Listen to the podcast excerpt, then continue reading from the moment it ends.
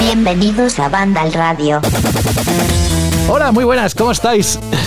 Me río porque iba a hacer un chiste sobre el 2 y el 2, los dos patitos, iba a hacer un cuac cuac y he dicho, es que, vamos, vas a conseguir que el primer minuto del programa la gente lo cierre, apague el Spotify o lo que tenga puesto y diga, mira, para otro día que no tengo, no tengo ganas. Así que no lo he hecho, lo que sí que quiero hacer es mandaros un fuerte abrazo a todos y a todas. Gracias por hacernos cada semana uno de los programas de videojuegos más escuchados en nuestro idioma. Eso cada edición que hacemos de Banda al Radio supone más fuerzas, más energía y un gustazo el poder dedicar un rato, porque la verdad es que para eh, proveer todo el contenido, la música y todo lo que preparamos cada semana, pues eh, evidentemente necesitamos tiempo, pero que está muy bien invertido. Y además, el equipo de reacción también está súper contento porque se acercan los juegos, están ocupados, no tienen estrés, no tienen... Ah, en fin, que lo que vamos a pasar es en los próximos minutos un rato muy agradable. Ya veis, si no os lo cuento rápidamente, el contenido que vamos a tener hoy, ni más ni menos que este fin de semana llega a la gran pantalla una película de la cual no teníamos ganas. Es que se queda corto decir eso. Teníamos muchísimas ganas de ver Uncharted y a ver qué ha ocurrido ahí después de tanto tiempo en preproducción. Hablaremos de... ¿eh? Bueno, eh, a ver, eh, vale. Yo, yo es que creo que una película así. Estabas hablando en plural, y bueno, bueno. Ay, ¿cómo eres? No, a ver, yo creo que si en el mundo de los videojuegos Uncharted, Nathan Drake, pues ha marcado un momentos en la historia y es, importante. Entonces, bueno, te puede gustar o no, pero si te gustan las, pelis de aventura, seguro que te, te, tiene que llamar la atención. No digo que gustar, llamar la atención. Pero aparte de esto, ahora voy contigo, Jorge. Por cierto, bienvenido. Vamos a hablar de Ghostwire Tokyo. Hablaremos de Elden Ring, hablaremos de Sifu y hablaremos de Oli Oli World. Es decir, aparte de los que estamos ahora conectados, por ejemplo, Jorge Cano, muy buenas. Hola, buenas. Él tenía que poner su eh, opinión, no hables por todos. Ya... No, porque a ver si la gente va a pensar aquí que no, estamos aquí esperando la película de Uncharted, que Hombre, nos iba yo, a comer la yo vida llevo, yo llevo tal, muchísimo tiempo ti, esperando esto. sí. yo las películas de videojuegos ya sabemos que, vamos, que, que no, esper- no esperamos nunca nada bueno. A ver qué tal ha salido esta, que ya la hemos visto y alguien de aquí del programa nos va a hablar hoy de ella. Alguien decía que yo las películas de videojuegos no las toco ni con un puntero láser. A ver qué, qué pasa, que nos cuenta Fran dentro de un momento. Precisamente, Fran Gematas, muy buenas. Muy buenas. Hoy vas a hablar de varios de esos puntos que he repasado en el contenido, así que te deseo todo lo mejor y sobre todo a ver qué nos dices de la película de Uncharted. A ver, yo digo, ya adelantando, de Ay. que algunos de los puntos que has comentado son mejores que otros. Muy bien, gracias. Gracias por esa aclaración. Eh, bienvenido, Rubén Mercado, desde el principio. ¿Cómo estás? Muy bien, yo, yo solo quería preguntarle a Jorge si esta también va a ser como la de Spider-Man, que se la va a tragar entera. Qué rencoroso, ¿cómo lo guarda, eh? No, Esta no lo guardo, no lo guardo, lo, pienso y me acuerdo. ¿Qué has dicho, Jorge? Que esta no, que no, no, creo que ni la vea a lo mejor siquiera. Bueno, bueno, no, no voy a hacer spoilers. No, que, luego- adelantemos. que comente Fran. Fran no la tiene que vender. Fran, si dependiendo de lo que nos diga Fran, la- me la trago o no me la trago. Jorge, quizá es que esta es corta. Venga, Pues eh, mira, estaba, por, por pues fíjate, eh, por unas cosas de trabajo, estaba, bueno, de hecho el vídeo que vamos a publicar canal de YouTube, que lo estaba preparando, y estaba en la ficha de la película, en Phil Affinity, y dura 116 minutos, o sea, dos horitas. Ahora mismo no hay una película que no te quite las dos horas, y no sé si tenéis vosotros la sensación que para mí a todas las películas les sobra les sobra metraje. No sé qué pasa, pero en todas las películas digo, a esta le sobran 10 minutos, a esta le sobran 20, a esta le sobran media hora. Hacen las películas muy largas, ¿eh? Y las películas de 90 minutos, a veces lo breve es bueno, dos veces bueno. Así que, por favor, no hagáis las películas tan largas. Entonces, si para ti es lo suficientemente larga, lo mejor es que no te cae lo suficientemente gorda. Venga, ya está. Que si no va a ser por lo que iba a decir yo al principio de la entrada, si no va a ser por esto cuando quiten el programa. Venga, que os prometemos que vamos a hablar de videojuegos. Eh, así que, ojo también aquí, escuchad atentamente. Alberto González, muy buenas. Hola José, ¿qué tal? ¿Cómo estamos? Madre mía, te, te noto más cerca que nunca y no hagas chiste, por Dios, Rubén. Pero como se nota que has hecho un upgrade del setup, ¿eh? Totalmente, tengo aquí un, un micro que estoy ahora mismo que me creo, yo que sé, en un estudio de grabación. Me falta nada más, yo que sé, que las, las típicas paredes de estas, ¿no? Nos Insonorizadas. tenemos, nos tenemos que acostumbrar porque tú eres sexy siempre, pero, es- pero con este micro es un poquito más sexy de lo normal. Y, y Subo la ganancia de sexy, ¿no? no sé, impones, es una cosa un poco rara. A ver si nos vamos acostumbrando al nuevo micro. Alberto tiene un micro, un micro brutal, ¿eh? Madre mía, Rubén, ¿qué te han dado hoy a ti? No, sé, no lo sé, no lo sé. De verdad, es, es que no sé, me- no sé, da igual, dejarlo. Y como estáis comprobando, este programa puede ser muy explosivo, así que os invitamos a que os pongáis cómodos y que el volumen de- lo dejéis como queráis, porque puede ser que en algún momento alguien se ponga a decir una palabra más alta que otra. Lo que queremos hacer en los próximos minutos es arrancar ya y cómo lo vamos a hacer, pues precisamente poniéndonos al día de la actualidad y además esta semana hay un protagonista bien claro. Radio. Me estoy refiriendo, como bien sabéis, y enseguida la música os va a situar. Eso es, exactamente. Ayer miércoles se emitió el primer Nintendo Direct de 2022 que ha dejado multitud de anuncios, siendo algunos de los más importantes Xenoblade Chronicles 3, Fire Emblem Warriors 3 Hopes, Mario Strikers Battle League, Nintendo Switch Sports, nuevos circuitos para Mario Kart 8 Deluxe, así como el regreso en forma de remakes y remasterizaciones de múltiples JRPG clásicos como Chrono Cross. ¿Os parece que repasemos algunos de los titulares más importantes de este Nintendo Direct? Porque ha quedado un poco, luego eh, les preguntaremos al resto de la redacción, pero ha quedado como la sensación de que ha sido potente. Vamos a empezar con algunos de esos titulares. Por ejemplo, como decía, Xenoblade Chronicles 3, que llegará en septiembre. Es el vídeo que cerró el Nintendo Direct, con lo cual es uno de los platos fuertes de esos apenas 40 minutos de retransmisión de ese primer punto de contacto con la compañía nipona. Tenéis su espectacular tráiler en Vandal, así que no faltéis a esa cita. También tenemos a Fire Emblem Warriors 3 Hopes, el nuevo Musou que llegará el 24 de junio. Es la primera entrega de Warriors. Eh, Recordáis, la primera se estrenó en 3DS y Switch a finales de 2017. O sea que en esta década, es, eh, digamos que continúa con esta nueva edición. Y en cuanto a deportes, a mí especialmente me hace mucha ilusión. ¿Os acordáis de la música? Vamos, no hemos sudado con esto. Vuelve Wii Sports, nuevos deportes el 29 de abril. Tendrá multijugador local y multijugador en línea. Y ojo porque habrá una beta gratuita el 19 y 20 de este mismo mes. Y nos vamos a otro gran plato interesante de esta emisión. Y es el Mario Strikers Battle League, que trae de vuelta el fútbol más desenfadado y apuntad la fecha 10 de junio. Así es como regresa la saga Strikers, que si recordáis debutó en GameCube allá por el 2005. No ha habido un nuevo Mario Kart, pero sí hay 48 nuevos circuitos para Mario Kart 8 Deluxe. Estará disponible a partir del 18 de marzo y se podrán conseguir pagando 24,99 euros o estando suscrito a Nintendo Switch Online más paquete de expansión. Ni más ni menos que 48. ¿eh? Alguno dice que es casi como un juego nuevo. Bueno, otros queríamos que hubiera una nueva edición, un número 9, pero no. Hay otra novedad que es Advance Wars 1 más 2, que tiene fecha, no será en diciembre como se esperaba, lógicamente, pero está previsto para el 8 de abril.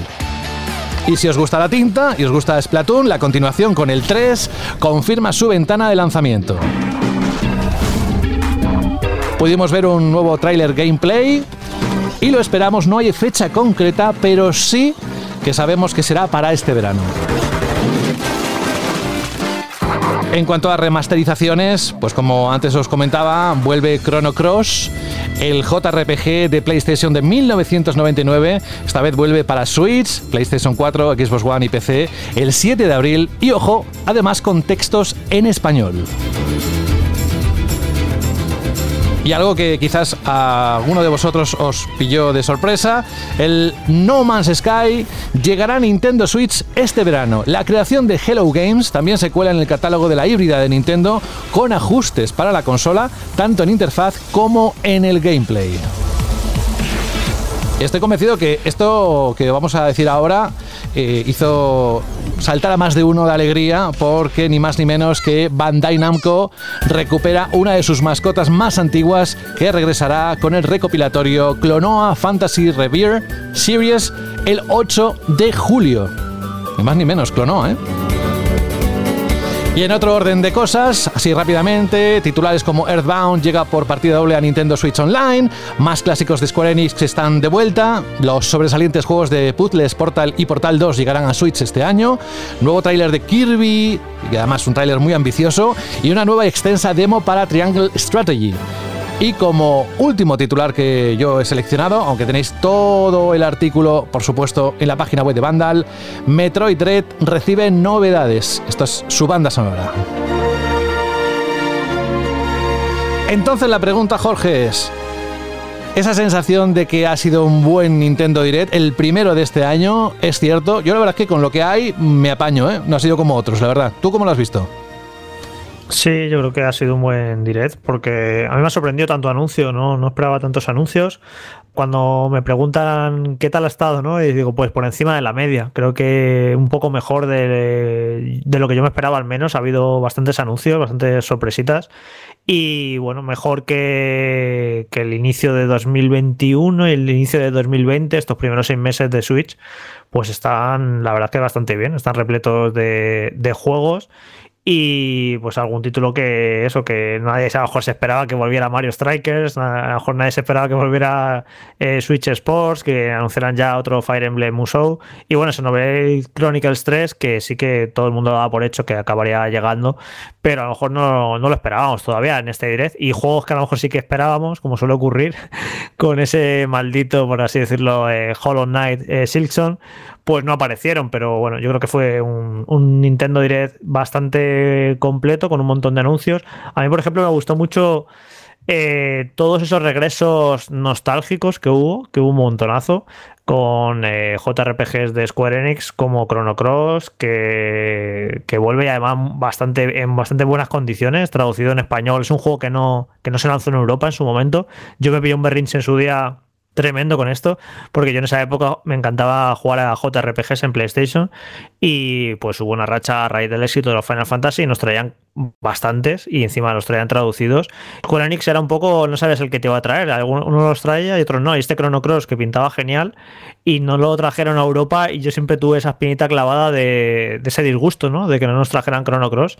Y ahora con este relanzamiento, pues bueno, eh, un poco eh, nos va a servir a los, a los que tenemos ya cierta edad para quitarnos esa espinita y encima lo trae, lo trae traducido en español. Luego recuperan eh, From Mission, un JRPG La Live Alive que, que no había salido ni de Japón y encima lo traen traducido en español. No sé, está Square eh, recuperando todos, todos sus clásicos y parece que bastante bien en cuanto a decisiones como el precio, como traducción, como el cuidado. Eh, los Final Fantasy eh, Pixel Perfect de estos que están saliendo en PC, están muy cuidados. Así que bueno, me alegro de ver que una compañía que tiene un, legado tan importante como Square Enix, que lo esté cuidando. Y luego también Clonoa, que a mí Clonoa eh, me encantó el primero y sobre todo el segundo, el de PlayStation 2. Me parece un auténtico juegazo y me sorprendió mucho ver ayer que, que también han recuperado Clonoa. Así que siempre los diré ahí, si os dais cuenta, hay como unas buenas dosis de nostalgia y de juegos antiguos que regresan. También estuvo Airbound, que lo han metido en, en, la consola virtual en Nintendo Switch Online. Así que esa parte también me gustó mucho de tanto de juegos nuevos como de clásicos y juegos antiguos así, que, que, lo recuperan y que saben muy bien quién es el público objetivo, quién está viendo los Nintendo Direct, que son muchas veces jugadores muy dedicados y ya con cierta edad. Y creo que de esa manera les complacen, ¿no? trayendo esto, este tipo de, anuncios y de juegos. Y bueno, eso en general, pues es un. Creo que fue un, un buen Nintendo Direct. A ver, si queréis, pues voy yo ahora. Empiezo por sensaciones generales, ¿no? Del Direct como una, no sé, opinión de qué tal estado. Eh, el evento ha estado muy bien, pero lo que va a estar mejor todavía es el año de Switch que, tenemos por delante. Quiero decir, a que para 2022, a todos los juegos que ha mencionado José, eh, hay que sumar otros títulos que solo tienen ahí ese 2022. Ese Mario más Rabbids Sparks of Hope, eh, ese de Legend of Zelda Breath of the Wild 2, ese Bayonetta 3.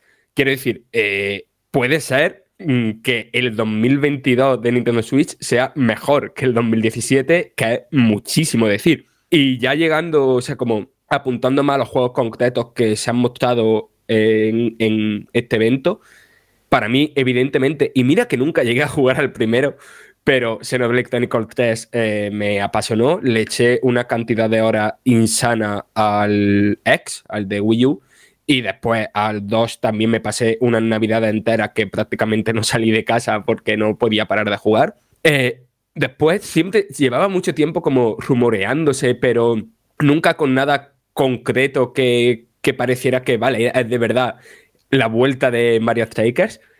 Y, mm, o sea, me, me- tengo una gana enormísima de jugarlo. Al de GameCube le di como, como si no hubiera mañana, vaya.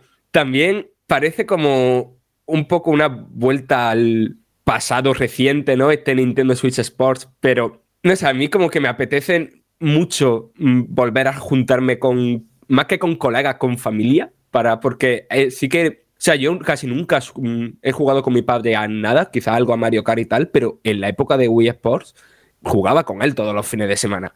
Y poder volver a tener ese momento, mm, no sé, simplemente por eso tengo ganas de, de, de jugarlo, vaya. Eh, Y de- Fran, ah, ah, perdona. Dime. No, es que acabo de caer a raíz de lo que has dicho, que es, es literalmente 2022, el 2017-2. Porque salió Xenoblade Chronicles 2 en 2017, va a salir el 3. Salió Splatoon 2 en 2017, va a salir el 3. Salió Breath of the Wild, va a salir Breath of the Wild 2. Eh, salió Fire Emblem también en el 2017, el Warriors. El Warriors también, eh, mira, si no Es me muy loco, cuenta. es que y es muy también loco. sale la secuela. Salió eh, Mario Kart 8 Deluxe. Van a salir los DLCs de Mario Kart 8 Deluxe que va a hacer que volvamos a Mario Kart 8 Deluxe. O sea, para que sea literalmente 2017-2, tendría que salir un Mario en 3D a finales de año, que sería la secuela de Super Mario Odyssey, que no lo descarto para nada. Así que muy, muy curioso cómo es la, la continuidad total del 2017 y, creo que, que va a ser mejor que 2017 todavía, porque sale la secuela de aquellos juegos más otros tantos. Así que... Sí, sí, sí, sí. Después, como terminando de los anuncios nuevos, eh, a ver, eh, este Splatoon 3 le tengo unas ganas eh, enormísimas y, a ver, evidentemente lo voy a jugar porque me encanta mm, Mario Kart, es una de mis sagas preferidas de la historia y el único juego que se me da bien, el único juego en el que puedo decir no soy un manco. Y a ver, que vayan a llegar mm, 48 circuitos, pues tengo mm, muchísimas ganas de ver cómo lo han adaptado y jugarlo online y conseguir las estrellas en todas las copas y tal. Pero a la vez, eh, yo sigo esperando ese Mario Kart 9, que es verdad que pues, a nivel de venta y tal, pues a lo mejor no tiene mucho sentido empresarial. Quiero decir que cada Mario Kart ha revolucionado la fórmula, o la ha evolucionado al menos, y eso es lo que yo esperaba, un nuevo Mario Kart que, que nos volviera, que volviera a dar un, un girito, que, modernizara o que eso, que, que hiciera la fórmula un poco más distinta de lo que llevamos jugando todos estos años, porque Mario Kart 8, recordad que es de 2014, creo, el de Wii U, quiero decir que ya hace muchos años.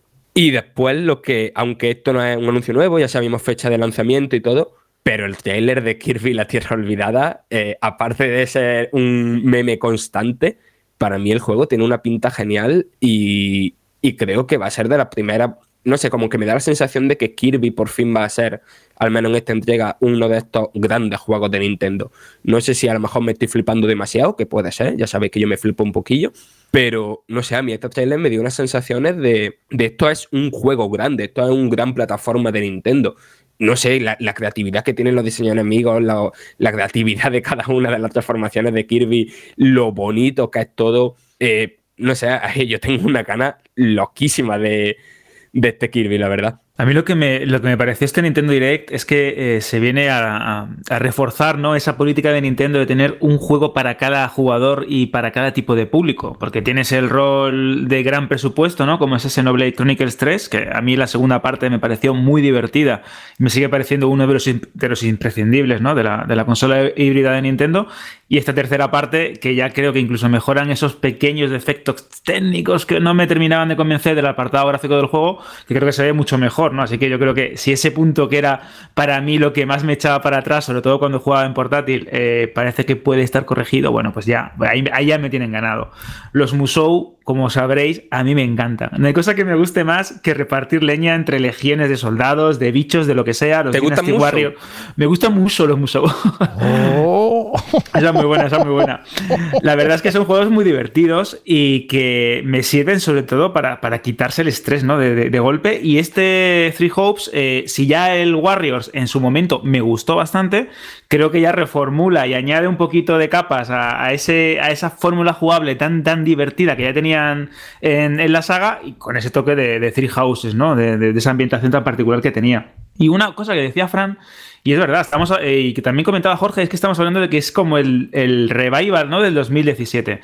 Y es verdad que en ese, en ese año tuvimos eh, un 2-3 Switch, que fue pues, el, el, baluarte de la consola para explicar cómo funcionaban los Joy-Con, de qué posibilidades tenía, muchas de las cuales pues, no fueron vueltas a incluir por casi ningún videojuego. Y este Wii, esta versión de Wii Sports, este Switch Sports, que sale el 29 de abril, es como también otro juego social más, otro elemento más para congregar a la familia, a los amigos y hacer esas quedadas míticas, ¿no? Ahora que con el tema de la pandemia, pues hemos olvidado un poco, pues volvernos otra vez a, meter en nuestra vida social y usar la consola como eje de diversión en, una noche de cenas, de copas o de cervezas.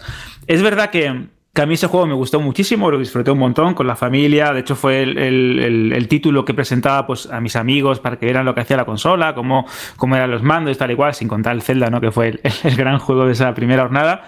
Y este título puede eh, funcionar a varios niveles por ese componente nostálgico que comentaba Fran, de llevarnos a esa época de Wii en la que todo el mundo flipaba con la consola, con el mando, esa manera distinta ¿no? de interactuar con un videojuego. Y aparte, si ya Switch está en un momento dulce, esto puede ser un auténtico pelotazo en ventas. El Mario Strikers también me llamó muchísimo la atención. Es increíble como Nintendo, ¿no? Eh, saca partido a sus sagas y subsagas y personajes de una manera bastante particular. Mario es posiblemente el deportista más completo de todos los tiempos porque lo vemos jugar al tenis, lo vemos jugar al fútbol, al golf y todo lo hace bien porque de una manera u otra pueden ser mejores juegos o peores, pero todos son divertidos y todos tienen algo. Y es verdad que la nota dulce para mí, pues quizás sea ese Mario Kart 8 Deluxe ampliado porque sí, la letra pequeña es que estamos hablando que es... Eh, exprimir un juego que ya de por sí es todo un éxito. Lo hemos hablado un montón de veces en Banda al Radio y hace unas semanas repasábamos las ventas que había sacado este título y es como el, long run de, de, Nintendo. Nunca deja de vender, siempre está ahí, es un corredor de fondo. Y este, esta, este contenido descargable que añade 48 circuitos con remakes de algunas pistas que eran top en la saga, pues está genial porque le da una segunda vida al juego. Pero a mí me falta ese Mario Kart 9, ese cambio, ese salto que yo espero que acabará llegando, pero después de esto, pues yo hasta 2024, 2025, quizás para la sucesora de Switch, pues mmm, creo que será el camino a seguir, porque no, no, yo no creo que, que saquen una secuela ¿no? para, para la consola. Claro, y después, que perdona que te, que claro, te interrumpa, Alberto, sí, pero sí. para puntualizar, ¿no? Porque puede haber gente, pero ¿por qué no? Pueden sacar esto ahora y que en 2023 saquen. No, claro, no, es que lo van a sacar por partes. Claro, es que es episódico, ¿sabes? Eh, cada X meses te van a sacar eh, ocho circuitos, si no recuerdo mal. Y claro, eso es un plan que va a durar hasta finales de 2023. Eh, es que creo que nos quedamos sin un Mario Kart nuevo en, en, esta generación de Nintendo, vaya. Sí, sí, sí, es que es de cualquier plan que, o cualquier, cualquier esperanza ¿no? que tuviéramos de una novena entrega se, se, difumina, se difumina muy rápido. Después, eh, yo tenía muchísimas ganas de ese Advance Wars eh, 1 más 2, que ya tenemos la fecha, 9 de abril, Splatoon 3. Es que realmente fue un Nintendo Direct muy, muy, muy completo.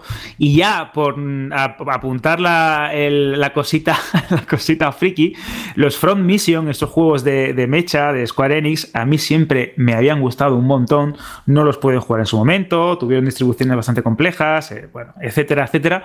Y a mí, si me pones un robot, le añades ese componente estratégico y encima me dices que es un remake con mejoras, etcétera, bueno, pues ahí ya me tienen ganado. Así que personalmente creo que fue un Nintendo Direct muy completo, con un montón de sorpresas, con grandes títulos y con un menú, ¿no? Con un catálogo para 2022 en la, en la consola, que ya no es que solo sea bueno, es que es muy variado, muy completo y sobre todo, y vuelvo al, al inicio de este speech, diseñado para cualquier tipo de jugador que se precie. Y eso creo que es muy importante, ¿no? El, intentar llegar al máximo público posible con la consola. Así que, bueno, yo creo que la valoración de este Nintendo Direct es bastante notable y quizás podríamos decir incluso sobresaliente.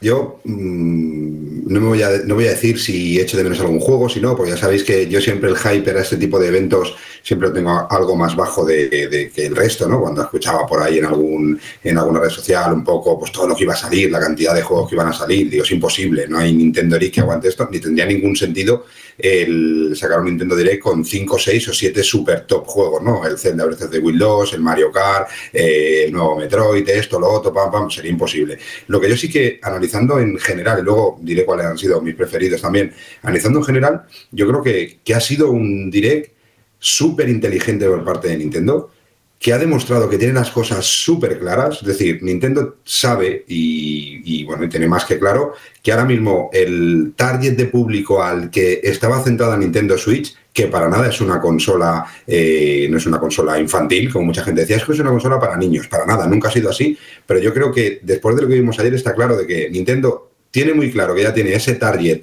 eh, máximo para ellos y que ahora está rellenando todo su catálogo con cosas que a lo mejor hace cinco años era impensable o que inclu incluso alguna compañía hubiera dicho que jamás lo iban a sacar Nintendo Switch, por ejemplo, ver un No Man's Sky o ver algún Star Wars por de la fuerza como vimos, alguna cosa así. Es decir, vamos, ya tenemos nuestro público cogido, nuestro público de Nintendo, vamos a seguirle dando de comer, pero comida buena.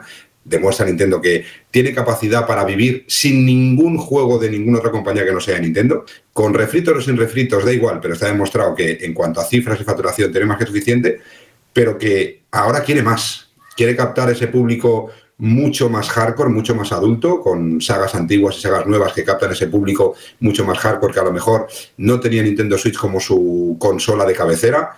Capta un público que jamás creo que había pensado poder jugar a Nintendo Switch, con ese No Man's Sky, con, eh, con Assassin's Creed, con Star Wars El Poder de la Fuerza, todo esto sigue potenciando al público infantil infantil como con Disney Speedstorm, que me pareció bastante interesante para ese público en general. No será un Mario Kart, pero es Disney, ya sabemos toda la fuerza que tiene Disney. Eh, y al mismo tiempo se abre a que muchas otras compañías terminen cerrando ese círculo. Y de encima ya sumamos eh, Switch Sport, que creo que es un movimiento claro hacia ahora. Ya tenemos la consola metida en casa de todos. Ahora vamos a hacer que todos jueguen en casa con esa consola. No solo jueguen ni el friki ni el casual, sino que juegue la familia. Que pueda escoger al abuelo, como decía Fran, ¿no? a, su padre o a su madre o a su tío, eh, y que pueda ser esa consola que a lo mejor es el defecto que tuvo Wii, que mucha gente compró la Wii para jugar a Wii Sports y terminó olvidada. Pues ahora ya la, la Switch no está olvidada y seguirá estando ahí. Y luego me sorprendió, aunque también demuestra un poco hacia dónde van las compañías, es que los desarrollos y las licencias de algunos títulos exclusivos de alguna consola hasta hace relativamente poco son tan grandes que ya no puedes basarte en una única máquina. Y lo vimos ya en Xbox y ahora lo vemos en, en, Nintendo Switch, que es un juego que aquí será minoritario, pero que en Japón y en Estados Unidos pues es una verdadera locura, que es el MLB de Show, el juego de béisbol, un juego de Sony que lo hemos visto en Microsoft y lo, y lo, hemos visto en Nintendo Switch, lo vamos a ver en Nintendo Switch, lo que demuestra que eso de tener una cosa, una línea exclusiva tan caro como tiene que ser la licencia de béisbol, que aunque aquí en España pues no es importante, pero seguramente esa licencia pues esté en Estados Unidos a la altura de FIFA o a la altura de la NBA, eh, que hay que empezar a abrir y eso de exclusivos, exclusivos, cada vez en según qué tipo de títulos, vamos a ver, vamos a ver pocos. Y luego, en cuanto a los juegos, a mí me alucinó mucho Mario Strikers. Yo no me lo esperaba, tenía muchas ganas. Ayer, cuando lo vi, me entraron aún más ganas. Creo que es un título que va a vender lo que quiera y más. Seguramente no es el que más venda de todos los que hemos visto, pero va a vender muchísimo. Splatoon 3, eh, bueno, me recordó a los primeros momentos de Nintendo Switch en el que disfruté bastante con Splatoon. Y eso que es un juego que no era del estilo que me gustaba, pero que me, me enganchó.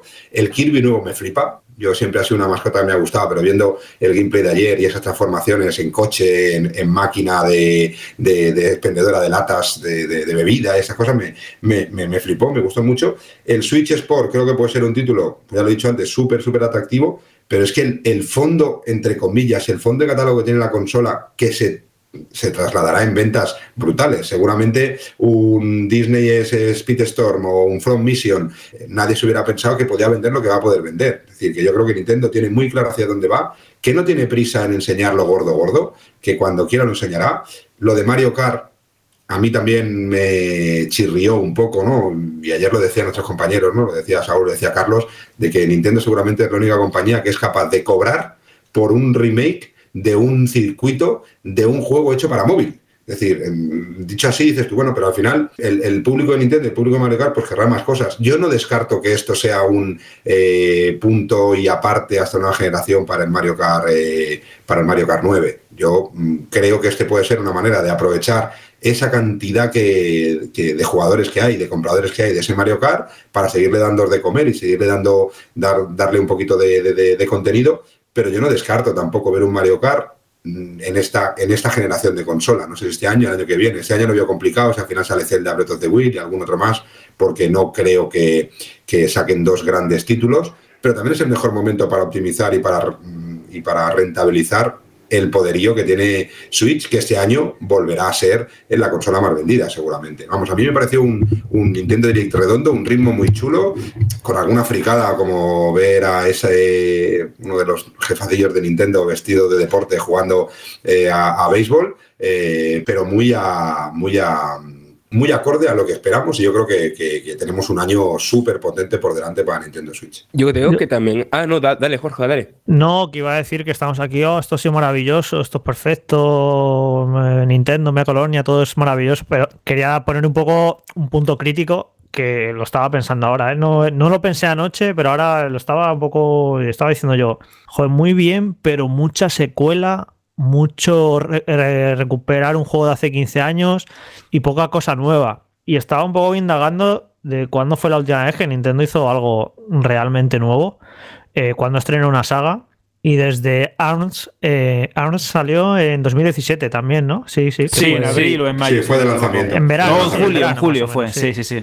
Pues desde 2017 que Nintendo no saca una saga nueva. Eh, ya son cinco años y creo que con el éxito que tiene la consola, que todo lo que saca vende increíble, se podría permitir algún riesgo más a la hora de sacar nuevos juegos, e intentar nuevas marcas y nuevas sagas. Ya sé que con ARMS tampoco fue un fracaso estrepitoso. luego ven las ventas y no, y no fue que diga, joder, es que, poco ha vendido. O sea, no, a lo mejor no vendió tanto como ellos pretendían o no se convirtió en esa super saga que querían ellos que fuera. Pero no sé si a lo mejor por, por el poco éxito de aquel juego pero me, gustaría que Nintendo arriesgara más, porque fijaos, cuando sacaron Splatoon, eh, recuerdo además que hice yo el avance del E3, llevaba Nintendo sin sacar una saga eh, eh, exagerado, eran como 15 años o una auténtica animalada y, se animaron con Splatoon y fijaros el éxito que ha sido. Que luego pues saca ARMS y no es un éxito, bueno, pues no pasa nada, que lo sigan intentando. Pero me gustaría que Nintendo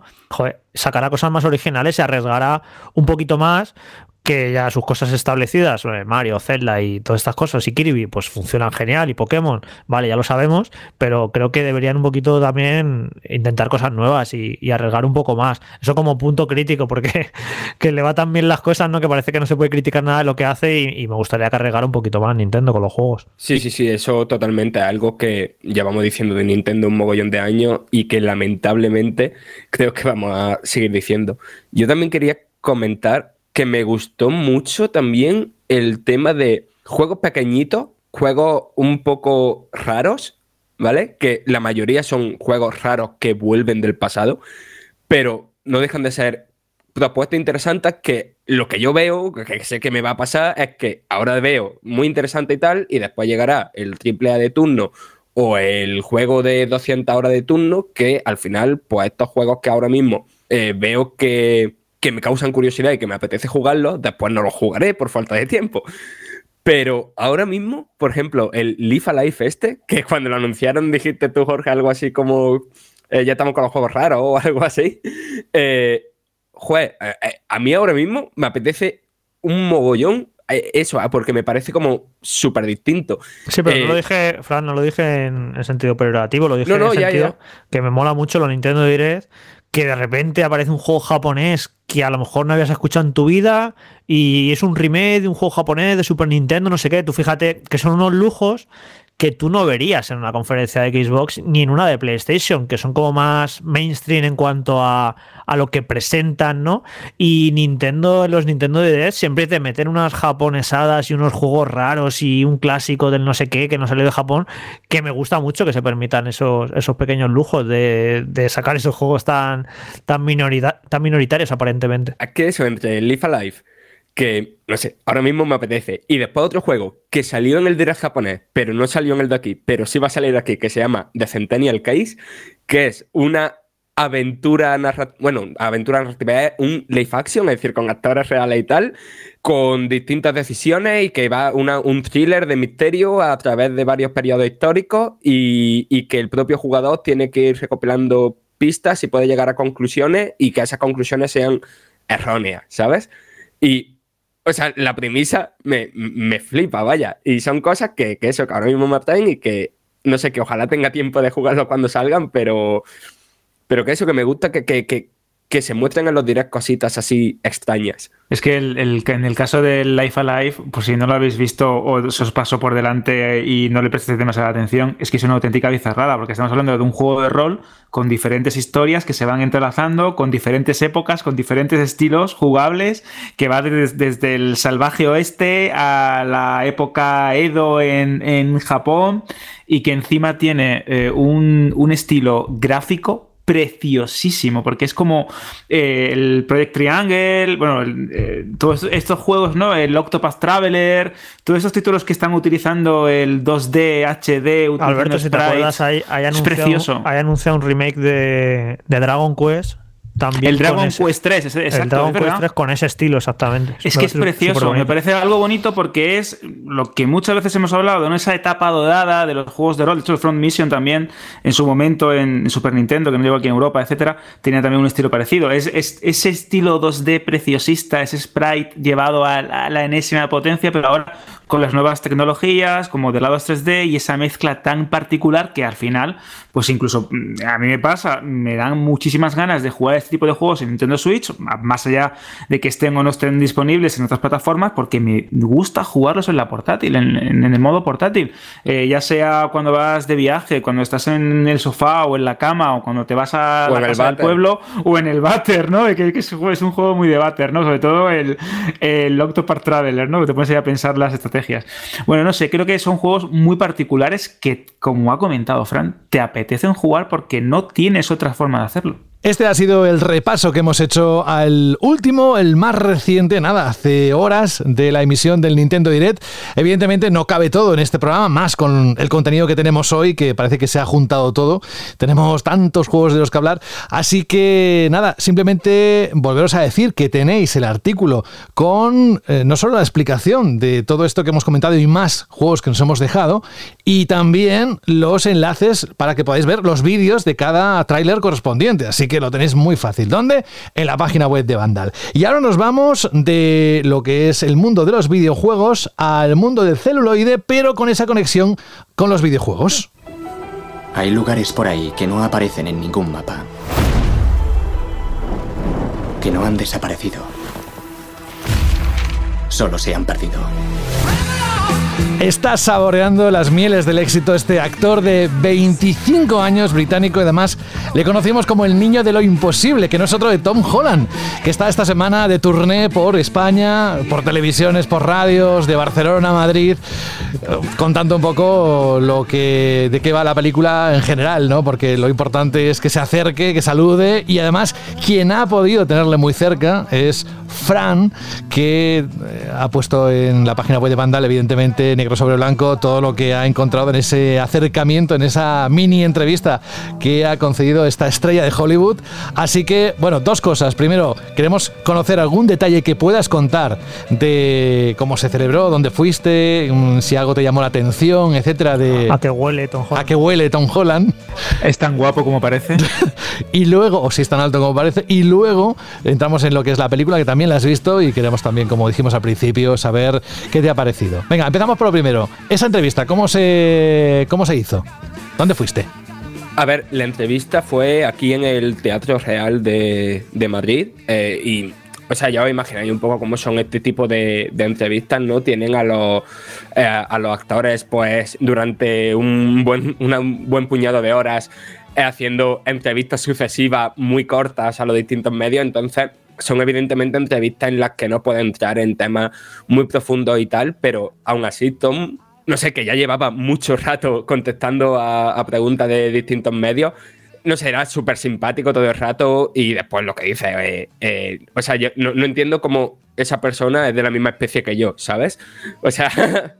¿A no qué te que- refieres? Pero- porque tú eres más guapo y más alto que él, pero ¿a qué te refieres? Sí, sí, sí, sí, claro, por supuesto, muchísimo más guapo que él, claro. y claro, tienes el pelo de más color que él, eso está claro. Bueno, eso sí, lo de los colorinches no te lo niego.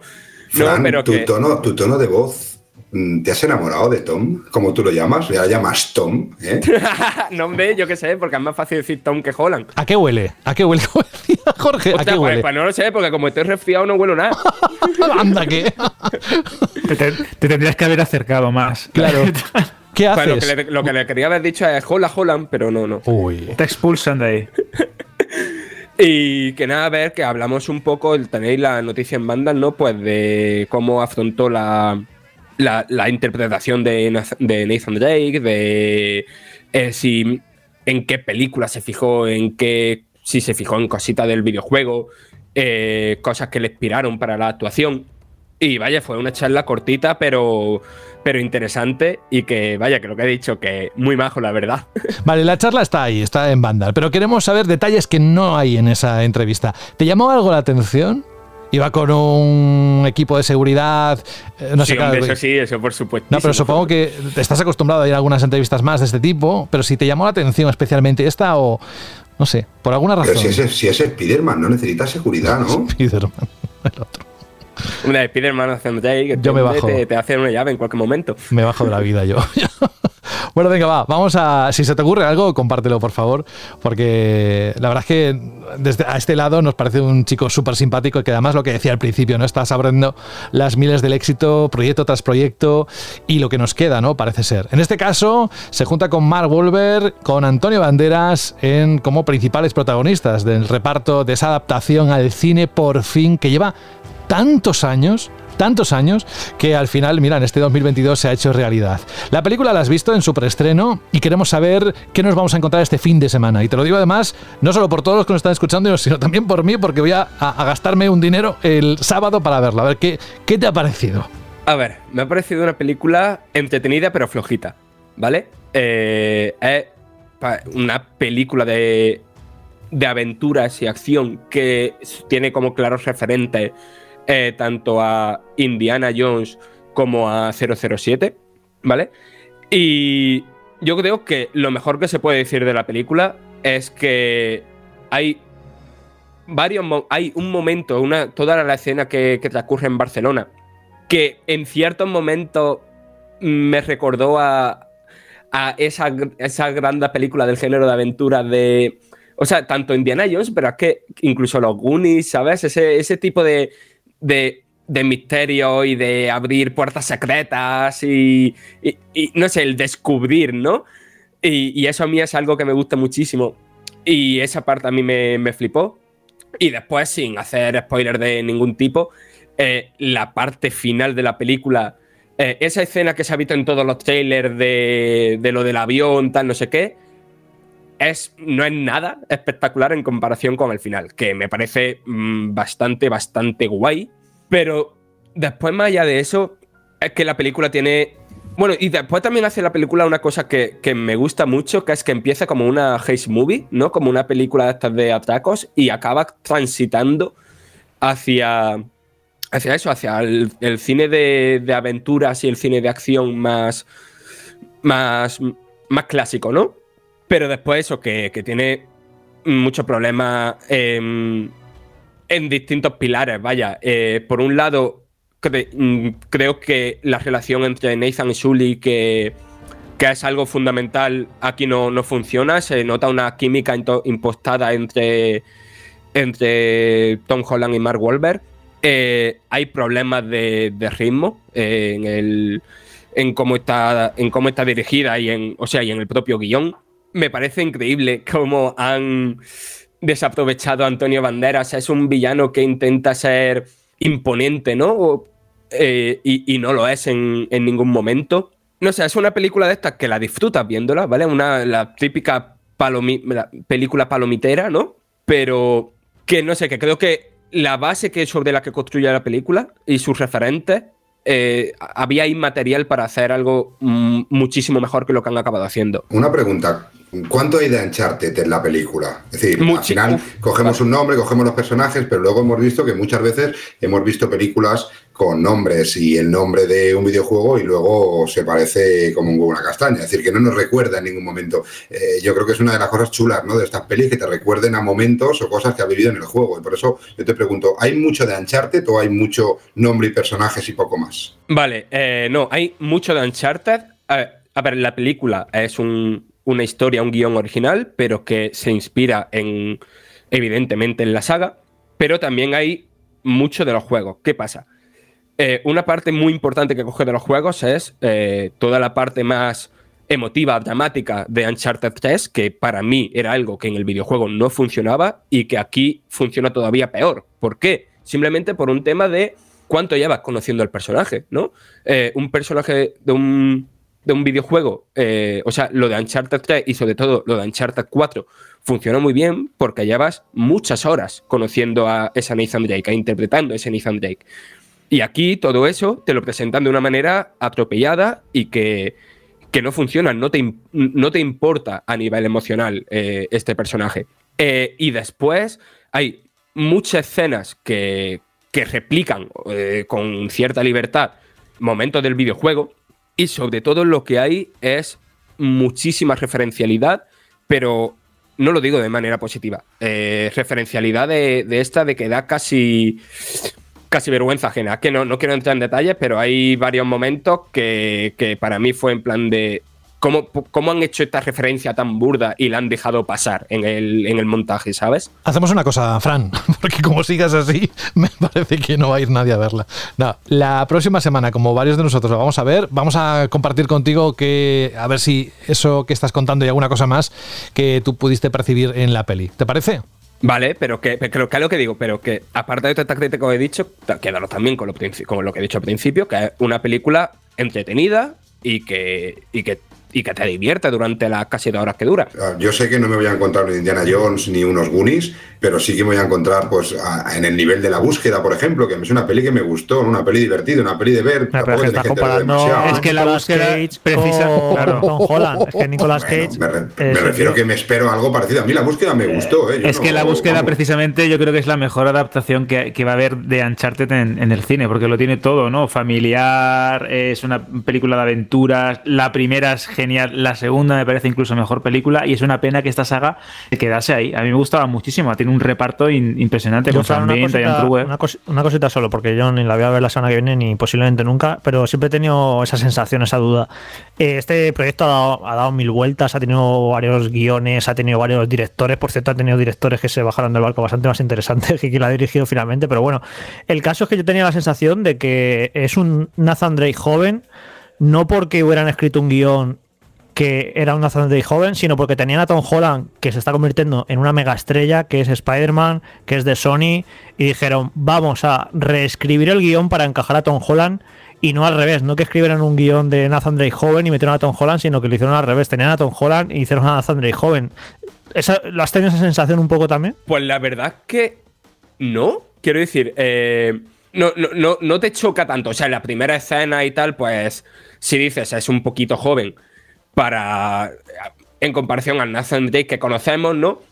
Pero digamos que, que- que después no choca tanto, ¿no? ¿no? Después te, como que te puedes creer, ¿no? Que, que- que Tom Holland es Nathan Drake, al menos el Nathan Drake de, eh, del universo cinematográfico de Uncharted, ¿no? Por Claro, pero- algún modo. Que después eso, que esto evidentemente se va a convertir en una saga. Claro, pero para mí, Fran, una de las cosas que me gusta a mí de, de Nathan Drake, como me gustaba de Indiana Jones, por eso se inspira en Indiana Jones, es que es una persona ya eh, madurita, que ha vivido, tiene cierto bagaje, ha vivido bastante de la vida, y ese humor, esa ironía, ese pasado un poco de rosca de "Fu, yo ya he vivido de todo, es una, es una de las partes del encanto de- del personaje de Nathan Drake. Y a mí un Nathan Drake más inexperto y más joven y que no ha vivido tanto, me interesa menos de base como personaje. Por eso creo que, que para mí me parece un error. Es, eh, a ver, eh, comercialmente segura, seguramente es un acierto a Tom Holland encima después del petardazo que ha pegado la última película de Spider-Man.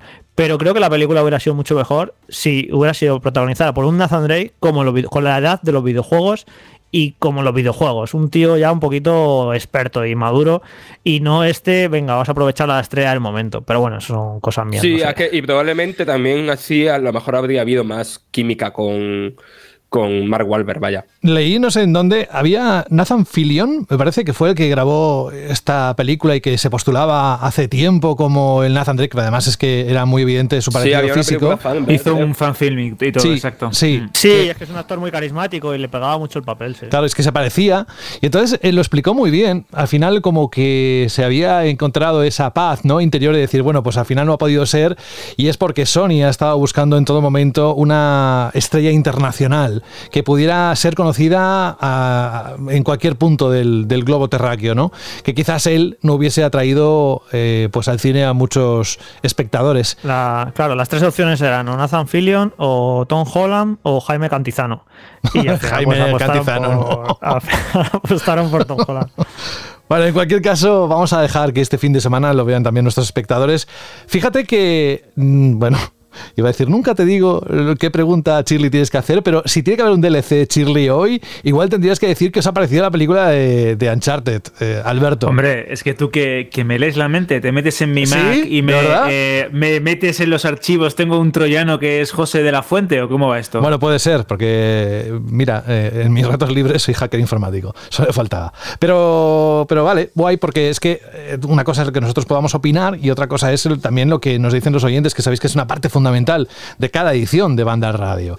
Voy a decir adiós a Rubén Mercado, que se tiene que marchar. Así que te mandamos un abrazo, gracias por estar con nosotros en estos primeros minutos de esta edición 22 y hasta la próxima semana, Rubén. Pues nada, nos vemos. Hombre, primeros minutos, no sé, tú y el tiempo lo llevas jodido, ¿eh? Pero bueno, sí, sí, un placer Ah, una horita apenas. Y la semana que viene más. Cuídate mucho. Y Igualmente. decimos oli oli a Juan Rubio. Hola Juan.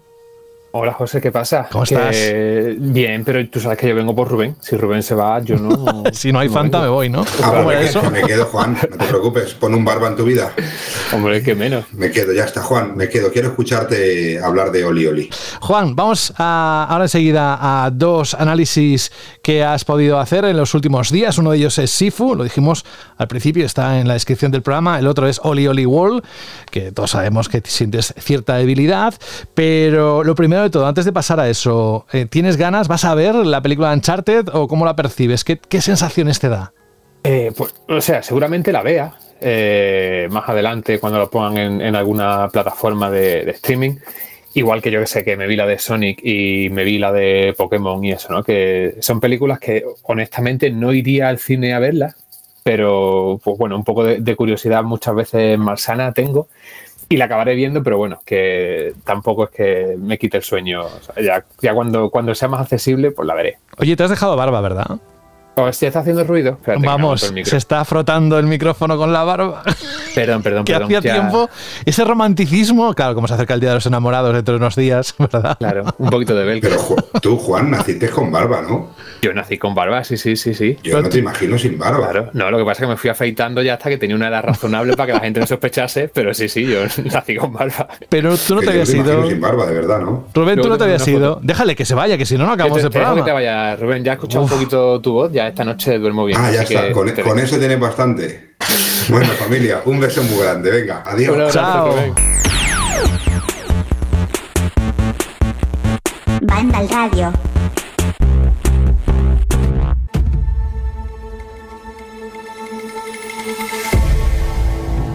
Este juego, Juan, llamó la atención desde hace unos cuantos meses. Hubo muchos de nuestros oyentes que estaban haciendo un seguimiento cercano de su lanzamiento. Ha llegado y lo mejor de todo es que no ha decepcionado nada. Eso sí, va a tener que aclarar mucho si lo has encontrado con una curva de aprendizaje alta, eh, complicada, o si crees que a base de entrenamiento todo el mundo va a poder llegar a conquistar el Sifu, el título. De verdad que últimamente en las redes sociales todo el mundo está comentando precisamente en positivo. ¿eh? Así que queremos saber tu opinión. Y con esto podemos comenzar, ¿no? Eh, pues sí, comencemos. y el análisis, ojo, el análisis está puesto con un 8,8 en la página web de banda. Lo digo por si después queréis complementar las palabras de Juan. Así que dale, te estamos escuchando, somos todo oídos. Y mi compañero Saúl hizo también el videoanálisis, así que lo tenéis en vídeo por si no sé mucho de, de leer. Pero bueno, hablando de Sifu. em, Sifu es un juego de, de estos de yo contra el barrio de toda la vida, solo que en 3D y con ese puntito que le mete pues de roguelike y también un poco de Souls, ¿no? De hecho, el, desarrollo que tiene me recuerda muchísimo a Returnal, al, juego de eh, Housemark, porque es un juego que, en el que vamos a morir muchísimo y a diferencia de, de Returnal, que era pues cada tres fases, aquí puedes empezar desde, desde el principio, ¿no? Desde cada fase siempre que mueras. Pero tiene un pequeño toque personal que básicamente nos permite elegir entre reiniciar cuando morimos o hacernos más viejos. Eh, la, la fórmula es que cuando mueres la primera vez te haces un año más viejo, cuando te mueres la segunda vez son dos años, tres años y así.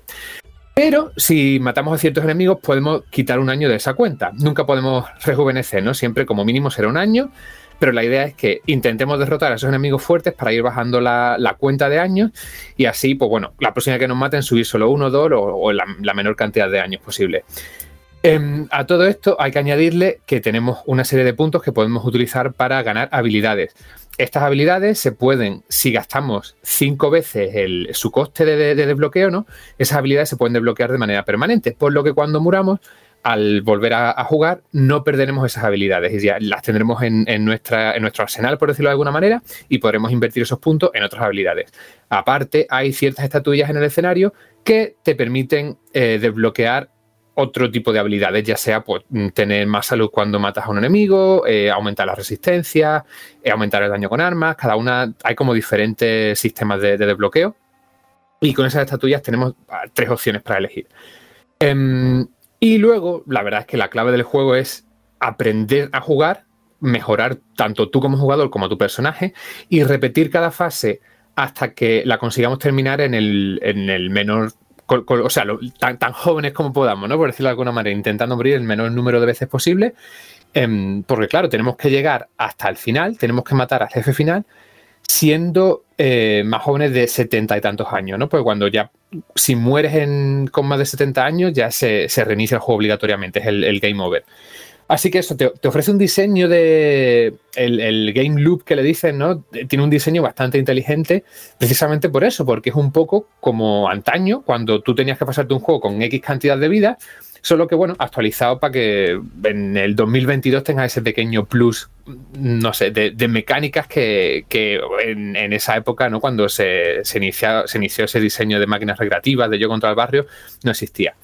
Así que, ya os digo, ese concepto es lo que de verdad te atrapa y lo que de verdad te atrae.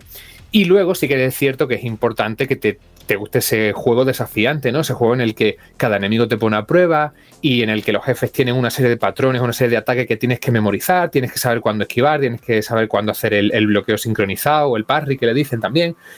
Y que cuando te aprendes te das cuenta de que, bueno, de que eres el, el amo, que, que ya sabes kung fu y que puedes pasarte pues esa fase que antes, yo qué sé, te pasabas con 40 años, ahora te la pasas con 22.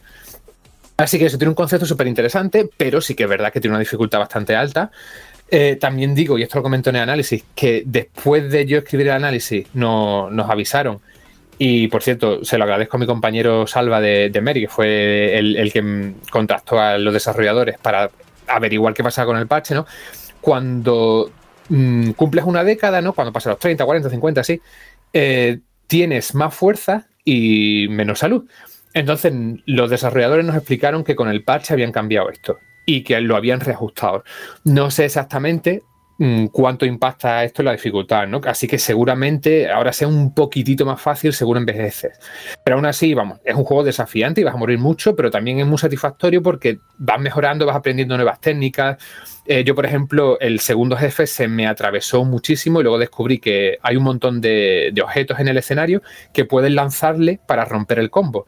Entonces, claro, le lanzas el objeto, le rompes el combo, atacas y eso, vas aprendiendo tácticas, vas aprendiendo cómo luchan y, se vuelve un juego bastante satisfactorio. Incluso para un banco como yo, que yo ni soy de Souls ni nada de eso, pero es un juego que le echas paciencia y te recompensa en ese sentido.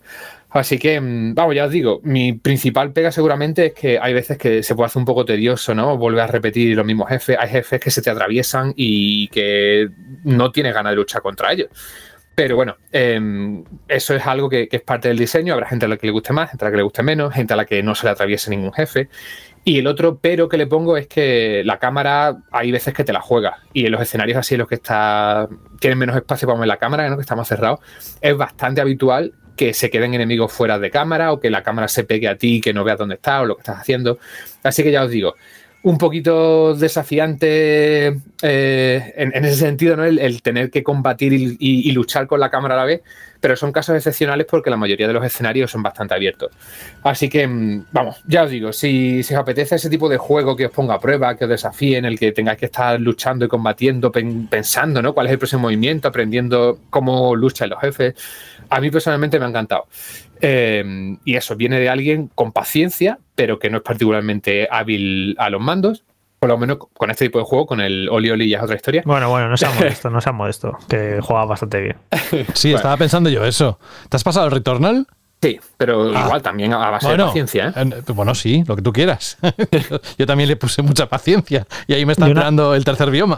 y, y una cosa, Juan, cuando me pasó con este juego, me pasa con muy pocos juegos al cabo del año, me pasó pues a lo mejor hace unos meses con Unpacking, que te pones a jugar y de repente dices, anda, pero si yo no había jugado a nada igual, ¿no? Ese golpe que te llevas de decir, joder, ¿por qué no habían hecho esto antes, no?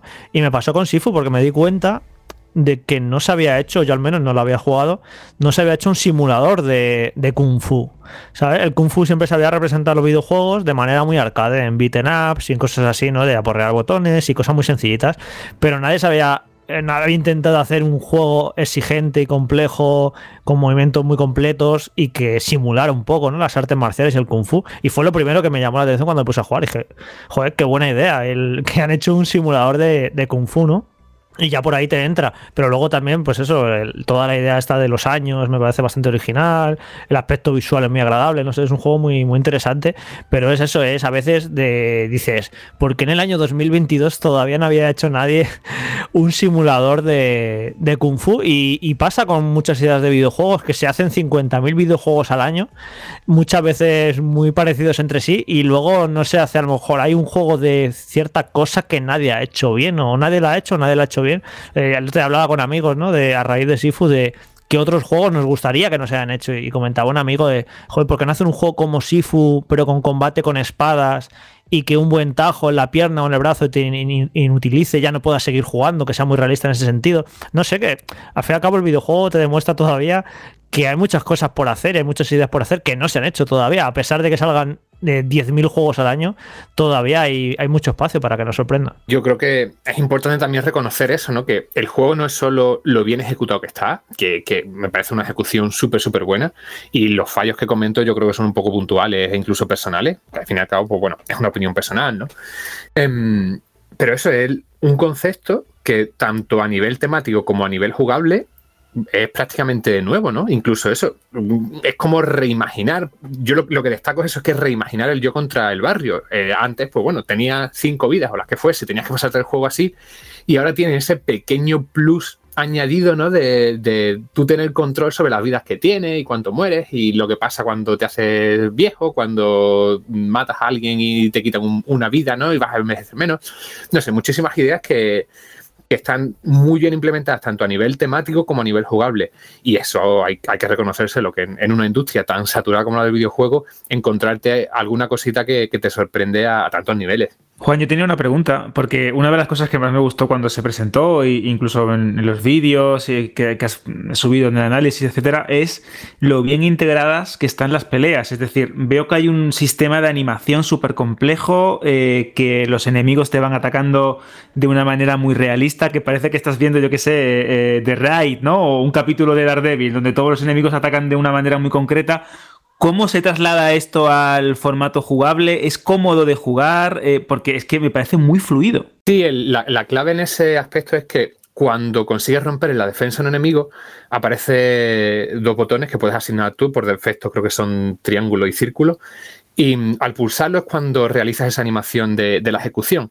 Entonces un poco todo a tu alrededor se adapta, hay veces casi que eh, fuera de cámara, ¿no? Para realizar esa ejecución. Pero aún así tiene un montón de animaciones que varían en función de dónde las hagas. Así que si, por ejemplo, lo haces cerca de una pared, eh, yo que sé, a lo mejor le coges la, cabeza y, se la estrella contra la pared, ¿no? Si la haces cerca de un bordillo, hace una animación diferente de muerte en la que le pega contra el bordillo. No sé, eh, si lo haces con armas, si lo haces sin armas. Eh, hay un montón de trabajo que no se ve a la hora de, optimizar eso, ¿no? Para que parezca todo súper fluido, que está todo súper integrado, que quede súper natural. Pero aparte también hay un montón de animaciones para que prácticamente estés en la situación en la que estés, eh, tengas una animación de, ejecución o de combate diferente. Luego, aparte, eh, según vas avanzando y vas desbloqueando nuevas habilidades, puedes adaptarte a tu entorno hay una habilidad que es súper práctica y que recomiendo que se bloquee de las primeras, que te permite dar como un, saltito hacia adelante y una patada. Entonces eso ya te, ayuda muchísimo a moverte dentro de un entorno, porque si tienes enemigos cerca, tienes los golpes por defecto, y si tienes algunos más lejanos, con ese saltito patada, puedes acercarte a ellos. Así que, mm, ya te digo, es son, es tanto lo técnico, ¿no? tecnología eh, fuera de cámara, juegos de cámara para que no vean los trucos, ¿no? Un montón de animaciones, que eso es trabajo manual. Y luego, por supuesto, combate que te permite hacer lo que te dé la gana, donde te dé la gana, y que, quede bien y que se, juegue bien, ¿no? Que responda bien. No sé si hay alguna pregunta más que queráis hacer a Juan, si no, nos vamos a un registro completamente distinto, un giro de 180 grados. Eh, ¿No? Vale, pues nos vamos, dejamos este Sifu, que de verdad para complementar los detalles que ha podido decir, contarnos aquí en el programa, en el podcast, Juan, tenéis su análisis y como decía bien antes, Saúl también en la parte del video análisis, que también creo que es muy importante antes de decidiros si sí o si no es un juego que se pueda adaptar a vosotros. Vamos con un título que yo sé que especialmente tienes debilidad por el skateboard, siempre estás diciendo que el Tony Hawk es uno de tus, de tus sagas favoritas, que a ver cuándo se hace otro juego de skateboard en condiciones, bla, bla, bla, bla. Y yo cuando vi el, este, el Oli Oli Wall, dije, nada, aquí seguro que ha encontrado un poco lo que buscaba. Es el nuevo título de Roll 7, de Skate, por supuesto, que apuesta por una estética más colorida, un tono más aventurero y unos niveles mucho menos lineales que anteriores entregas. Estas son algunas de las impresiones que en su día compartimos de Oli Oli Wall, pero también de este hay un análisis por parte de Juan que queremos que nos cuentes exactamente cómo has encontrado una de tus debilidades, uno de tus géneros favoritos, Juan? Pues como dice José, casi que se me junta un poco el hambre con las ganas de comer, ¿no? Con, el Oli Oli World, porque los juegos de skate, debilidad, y luego los plataformas 2D, yo creo que es otro de mis géneros favoritos desde siempre. Y eh, igual es un juego que combina a la perfección esos dos conceptos que hay que reconocerle lo bien que ejecuta tanto lo que es el, skateboarding como el, el plataformeo 2D.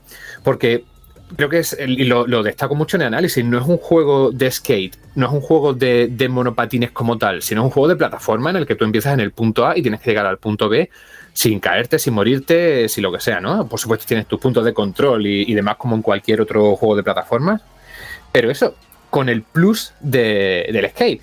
Entonces, completar el juego o completar cada nivel como tal, ¿no? Como en un juego de plataforma tradicional, pues no es particularmente desafiante, hay veces que ni siquiera interesante, pero la clave del juego es hacerlo mientras haces todos los desafíos secundarios que hay. Em, tienes una serie de desafíos, ¿no? Y de hecho lo comento en análisis y lo comento por aquí también. Si estáis pensando en compraros el juego y hacer el 100%, pasaos el juego del tirón, intentar llegar al, final lo antes posible porque se desbloquea un desafío adicional y ya luego volvéis al primer escenario y lo vais haciendo todo desde cero porque vais a hacer ese desafío secreto opcional sin saberlo y si no completáis el juego pues luego lo tendréis que hacer otra vez y lo hacéis ya a, la primera, la vuelta que le deis. Entonces es un juego que eh, se basa en la precisión. Hay por momentos, hay momentos en los que prácticamente se vuelve lo que le dicen el, el, precision platformer, ¿no? Que es ese tipo de juego rollo celeste en el que tienes que saltar en el momento justo, ni un milisegundo antes ni un milisegundo después, y en el que se, recompensa, mucho la precisión también. Eh, cuando tú haces trucos, tienes que pulsar un botón al caer o al, caer en un, en un, raíl, ¿no? en un bordillo, lo que sea, para hacer el green. Si pulsas el, el botón en el momento adecuado, consigues ese mm, perfecto que te sale el, mensajito en pantalla, entonces mantiene la velocidad, puedes conseguir más puntos y todo el rollo si, si lo vas haciendo así. Y ya te digo, es simplemente eso, mm, aprender a moverte con la mayor fluidez posible, a enlazar combos. Em, ahora puedes hacer hasta tres manuals sin perder el combo, por lo que tienes que tener también luego en mente la estructura del nivel. me da tiempo hacer tres manuals hasta el siguiente bordillo, hasta el siguiente truco. No sé, tiene muchísimas cosas que dan una profundidad enorme y que mm, pues, nos obligan a jugar increíblemente bien si queremos hacer los desafíos más difíciles. A mí creo que me quedan tres o cuatro desafíos por hacer y son ya de estos de, maestro del monopatín que te obligan a jugar con, con precisión y perfección absoluta. Entonces, bueno, el núcleo jugable a mí me parece fantástico, el control es perfecto, de 10, no, no se puede controlar mejor un juego de, este tipo, ¿no? Y al fin, y al, fin y al cabo, todo esto no tendría sentido si los, desafíos, el diseño de los desafíos y el diseño de los niveles no estuviese al mismo nivel. Y lo bueno es que lo está, ¿no? Ahora, como digo, eh, los diseños tienen más profundidad, tanto literal como figuradamente. Eh, hay como varios niveles, ¿no? Te puedes mover, puedes cambiar de carril. Eh, hay rutas secretas que te llevan a un sitio, a otro, hay salidas secretas. De hecho, mm, ese, ese World del título me recuerda mucho a Super Mario World porque tiene diseños parecidos, ¿no? En plan de si me meto por aquí, salgo por otra salida y desbloqueo tal, desbloqueo cual.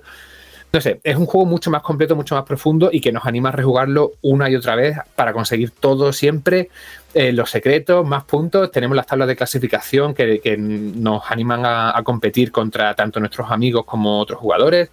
Y eso, creo que si te gustan las plataformas y ya si te gusta además el skate, es un juego prácticamente imprescindible. Yo, mm, vamos, no recuerdo el último juego al que le eché tantísimas horas seguidas, de esto que digo, una vueltecita más, una vueltecita más, vengo una intentona más, y, que me acababan doliendo hasta las manos.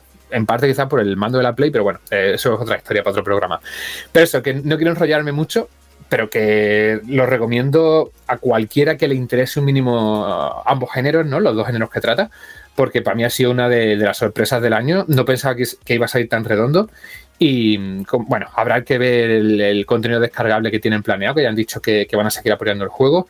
Y cómo funciona el tema este de las temporadas, ¿no? Que hay como desafíos adicionales, que puedes jugar eh, niveles que se, generan de manera procedimental, competir contra gente, desbloquear eh, ropa y cosas para personalizar a tu personaje. Así que ya os digo, un juego que dentro de esa apariencia sencilla y accesible que tiene, que es cierto, ¿no? Es sencillo y accesible, tiene una profundidad enorme, es más completo que nunca, muchísimo más completo que las anteriores entregas de la saga, y que a mí personalmente me ha dado una cantidad de horas de diversión que muy pocos juegos han conseguido darme seguramente en los últimos años. Hombre, le has cascado un 9, ¿eh? Ojo, ¿eh? A la puntuación de este título. ¿Alguna pregunta para Juan sobre Oli Oli Wall? A ver, a mí es que me lo ha vendido ya prácticamente, pero te quería preguntar en esto del, online, las puntuaciones y tal. Eh, por, eh, hay, eh, o sea, no, no es cosplay porque hay un multijugador asimétrico, pero ¿Se pueden jugar, por ejemplo, o sea, comparar puntuaciones con colegas que lo tengan en otra plataforma? Yo estoy casi seguro de que sí. Juraría que, mm, sí, porque cuando, el, cuando estuve haciendo el análisis te aparecía un iconito Em, al lado de ciertos nombres con un mando, por lo que me imaginaba que, sí, que tiene que tener crossplay, al menos con PC, ¿no? Y el mandito será el de consola. Pero estoy casi, casi seguro que las puntuaciones son eh, eso, de, con juego cruzado. Vale, y bueno, no sé, creo que no has hablado, pero estamos escuchándolo ahora. Eh, la musiquita es todo este rollo tan guay que está sonando ahora mismo. Es cierto, sí, sí, se me ha olvidado porque lo cierto es que la banda sonora es una cantidad de temazos increíbles de estos de ponle lo que quiera vibes, ¿no? Que de, lista de reproducción de Spotify. y la verdad es que la, banda sonora está genial. Em, después de, yo qué sé, las 30 horas que le he metido para análisis, quizás hecho de menos algún temita más, pero bueno, nada que no, se solucione poniéndote el Spotify en tu consola, ¿no? Pero sí, sí, la banda sonora, eh, Chef Kiss, súper, súper bien. Bien, vamos a poner un poco de fondo la banda sonora.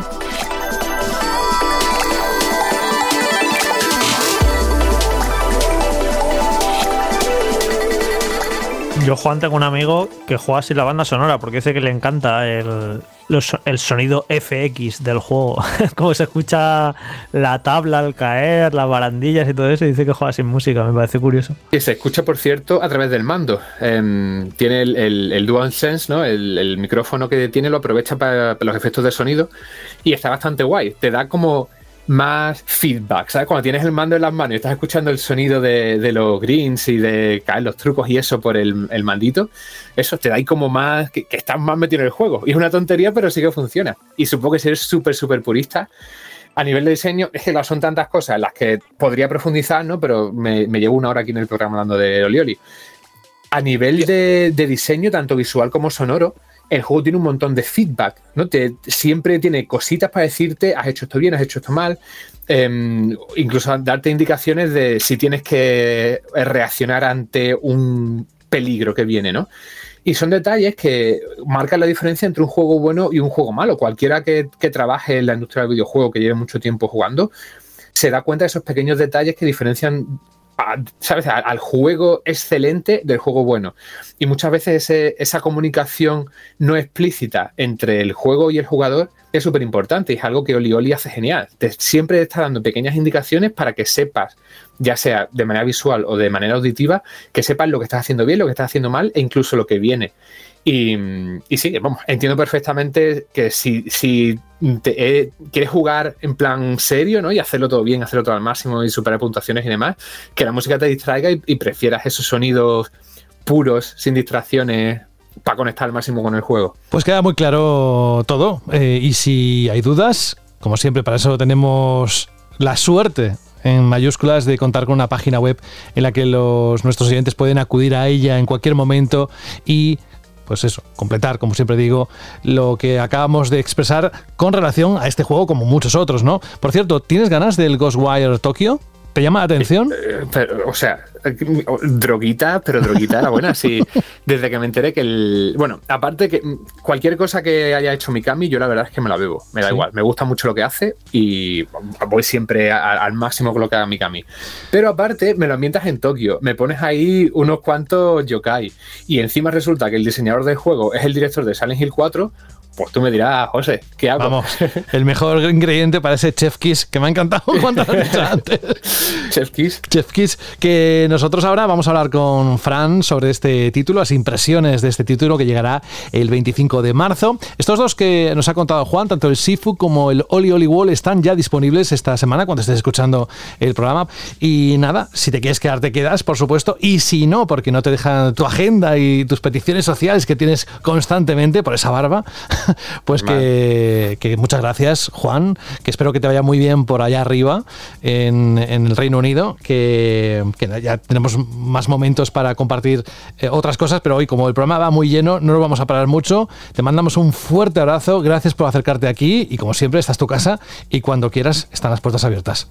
Bueno, pues muchísimas gracias, José. Volveré a hacerte la vida fácil porque, o sea, es increíble cómo llevo aquí, yo que sé, media hora rajando y no me equivoco ni una vez, ¿eh? No vas a tener que cortar, no vas a tener que cortar. Pero nunca lo hago, nunca lo hago. Es que, vamos, así da gusto traer invitados al programa. Cuídate mucho. Mm, eso, un abrazo muy fuerte para todos vosotros, nuestros oyentes, y que ya me escucharé mañana las impresiones de Frank, a ver qué tal. Pero que, que voy a, o sea, que, el juego lo tengo ya, vamos, de cabeza. Sí, sí, sí. De cabeza. Hasta, hasta pronto, Juan. Hasta pronto, un abrazo.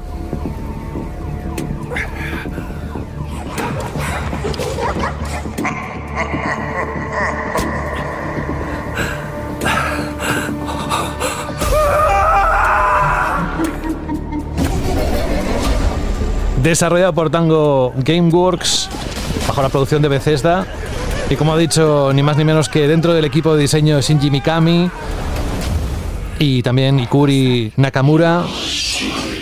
El juego saldrá para distintas plataformas. PlayStation 4, PlayStation 5 y PC el 25 de marzo. Todavía queda un mes y poco, pero bueno, con tanto entretenimiento que tenemos hasta esa fecha, ¿verdad? El Dan. Es un juego de acción, disparos y misterio ambientado en la capital, como decía hace un momento Juan, Japón, en Tokio, y que aquí, bueno, nos tiene la verdad que muy atentos, así que vamos a escuchar tus impresiones con un poquito más de volumen, si cabe. Fran, ¿qué es lo que has probado? ¿Cómo fue? Eh, ¿Qué te ha transmitido? ¿Sigues teniendo tantas ganas como Juan? Vale, eh, lo primero, ya me quito la careta. Desde este juego se anunció en 2019, la conferencia de Bethesda, se anunció a la vez que Deathloop. Eh, y yo simplemente por Deathloop y Ghostwire, para mí aquello fue como la mejor conferencia que he visto en mi vida, ¿sabes? O sea, yo llevo siguiéndole la pista a este juego un mogollón porque estéticamente es no sé, para mí es una charadura, para mí es eh, todo lo que me gusta metido en, en cada frame que del juego. Y lo que sí quiero eh, puntualizar antes de empezar a hablar es que no lo he probado, ¿vale? Lo que me enseñaron fue eh, un hands-off, ¿vale? Que en algunas cosas era eh, lo mismo, pero en muchas otras era distinto al, al PlayStation Showcase que se mostró la semana pasada, ¿vale? Nosotros vimos más exploración libre, vimos secciones de la historia que no estaban en ese evento, vimos, vamos, varias cosas distintas. Lo primero que quiero decir que cualquier persona, ¿vale? Eh, se ve un trailer del juego eh, y si le llama estéticamente, yo creo que, que, que ya vamos a estar un poco al mismo nivel, porque a mí este juego lo que, por lo que me llama principalmente es la dirección artística que tiene.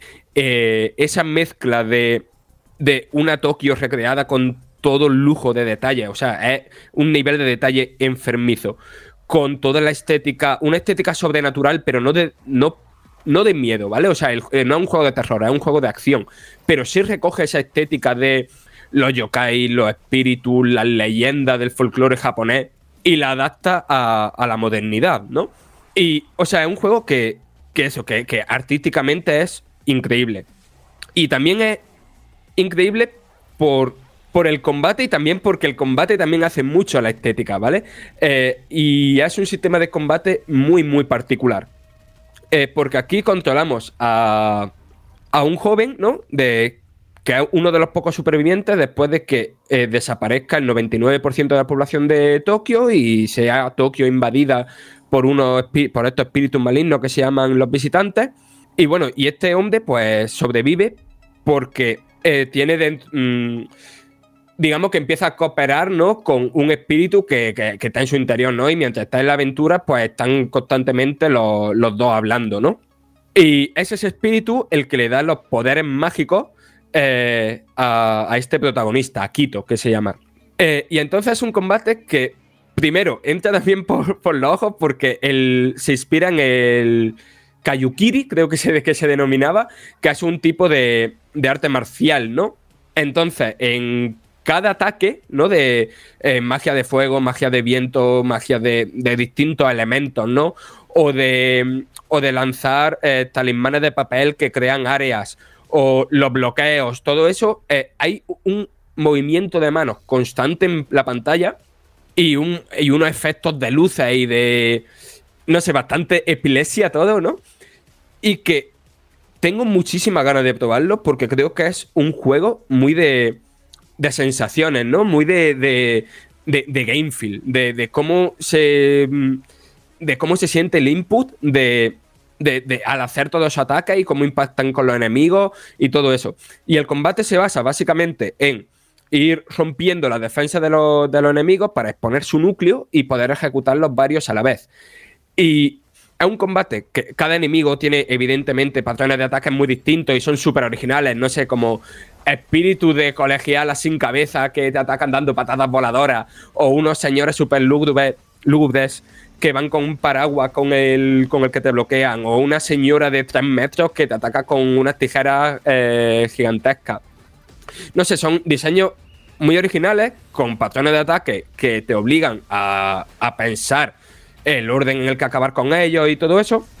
Y, y que y que tiene pinta de ser muy frenético. Y no me extrañaría nada porque el diseñador de combate del juego eh, es la misma persona que estuvo encargada de tanto de el ritmo del combate como del sistema de ejecuciones del Doom de 2016. Quiero decir, las expectativas simplemente con eso son bastante altas. Y es un mundo abierto que por el mapa que nos mostraron tiene pinta de a lo que es de, a nivel de estructura es tradicional, ¿no? Es decir, tienes tu punto de viaje rápido, ¿no? Que, aquí son templos que se desbloquean cuando elimina a todos los visitantes eh, que hay que cerca, ¿no? O sea, cuando exorciza esos templos. Eh, hay sus misiones secundarias, tienes tu tienda que están regentadas por un yokai gatete super majo. Eh, digamos que lo que hay a nivel de estructura del mundo, súper tradicional, ¿no? Y típico mapa lleno de iconitos. Pero el movimiento del mundo por el mundo tiene pinta de ser bastante, bastante divertido.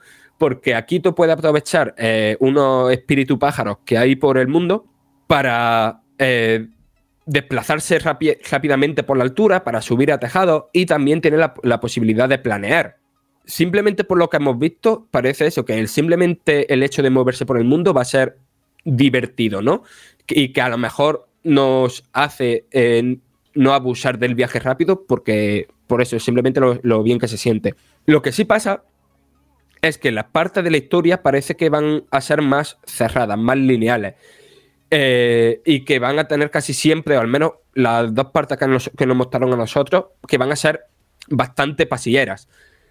Pero no lo veo por, como algo negativo porque así pueden fliparse más. Quiero decir, las dos partes que nos enseñaron, eh, la gente que haya jugado a The Evil Within y sobre todo a The Evil Within 2 eh, sabrán un poco por dónde va esto, pero son partes muy oníricas en las que el mundo va cambiando conforme vas avanzando, que hacen cosas visuales muy, muy originales y que, y que aquí vas, mm, en lo, en lo que a nivel jugable, aparte de eliminar enemigos y tal, también se añaden como exorcismo que tienes que hacernos dibujando glifos en el, en el panel táctil del DualSense, ¿no? Supongo que empecé, no, no sé cómo será en PC, pero supongo que eso se hará con, con el ratón, pero no enseñaron la versión de PlayStation 5. Y, o sea, en general, que el juego a nivel de concepto, de idea, eh, a mí me atrae muchísimo. A nivel audiovisual me parece absolutamente increíble. A nivel de mundo abierto mmm, tengo, tengo dudas, ¿no? Porque me parece demasiado tradicional y creo que ya estamos todos un poquito hartos de, del típico mapa lleno de iconitos. El sistema de combate pinta súper profundo y súper divertido. Y, y, después yo creo que a nivel de historia, el concepto de la historia, ¿no? Que, que acá es muy básico, ¿no? Es el 99% de la población ha desaparecido y junto a un espíritu vengativo que reside dentro de ti, tienes que vengarte de la, de la persona que ha hecho eso. Eh, es un concepto muy básico, pero creo que tiene el potencial de eh, hacer cosas muy chulas y sabiendo la locura a nivel de argumento que han hecho la gente detrás de Devil Within, eh, creo que lo van a hacer. Una cosa, Fran, eh, a lo mejor es una percepción mía viendo las capturas, ¿no tiene un rollo Yakuza en las secundarias? Que he visto ahí que haces que hay historias con los gatitos y no sé qué. Sí, a ver, hay mucho de. Tiene cierto toque de humor ácido, ¿no? Y humor también de hablar de temas sociales, ¿no? Como también tiene Yakuza, evidentemente. Creo que también recuerda a Yakuza por el tema de. Son escenarios que no son muy grandes, pero están detallados con un nivel. O sea, que, cuidan mucho cada esquina, ¿no? Y creo que GoWare Tokyo también hace eso. Y creo que es una tendencia muy en general en el desarrollo japonés, ¿no? En, en distintos géneros. Pero, por ejemplo, una misión secundaria que nos enseñaron a nosotros y que me estuve riendo un buen rato, era del, del, espíritu de una señora mayor que no se podía marchar porque su casero, pues, le, ten, no le dejaba huir de sus deudas, ¿no? Aunque ya estuviera muerta. Y entonces tenías que entrar a, a la casa, ir explorando eh, lentamente, ¿no? Abriendo cajones, abriendo puertas y tal, hasta que dabas con con el espectro del, del, casero malvado, ¿no? Y tenías que, que, exorcizarlo, como he dicho antes, eh, dibujando un, un glifo en el, en el panel táctil del DualSense. Y hay conversaciones, hay una conversación con, entre KK, ¿no? Que es el espíritu que tienes dentro y el protagonista, eh, mientras están explorando y tal, y sueltan frases bastante buenas como KK diciendo toda propiedad es robo y cosas así. Fran, pero se lo dejamos aquí. Son las impresiones, como decíamos, del Ghostwire Tokyo.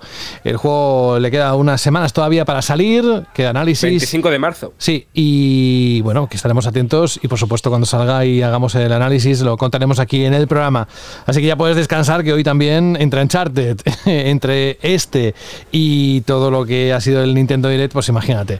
Vamos a saludar a Carlos. Carlos Aiva, hola. Buenas a todos, ¿qué tal? Eh, hemos comentado al principio del programa el Nintendo Direct y evidentemente, ya que estás hoy con nosotros para hablar del siguiente juego, de las impresiones de Elden Ring, nos encantaría que nos dijeras qué te pareció el Nintendo Direct ayer. Pues la verdad que muy bien, es decir, ha sido un, yo creo que un evento bastante bueno, además para mí ha sido prácticamente como el algo equivalente al día de Navidad, porque como sabéis, me flipan los juegos de rol y ayer tuvimos eh, JRPGs, pero para parar un tren de todos tipos, clásicos rescatados, eh, vuelve Chrono Cross, eh, de títulos también que son súper desconocidos y ahora les hacen remakes en 2D HD. Que si juego, juegos nuevos como Xenoblade, no sé, hay como, no sé, fueron como montones de, de RPGs y es como, madre mía, me- me- no tengo horas para jugar tantísimas cosas que estoy viendo aquí, además súper variado.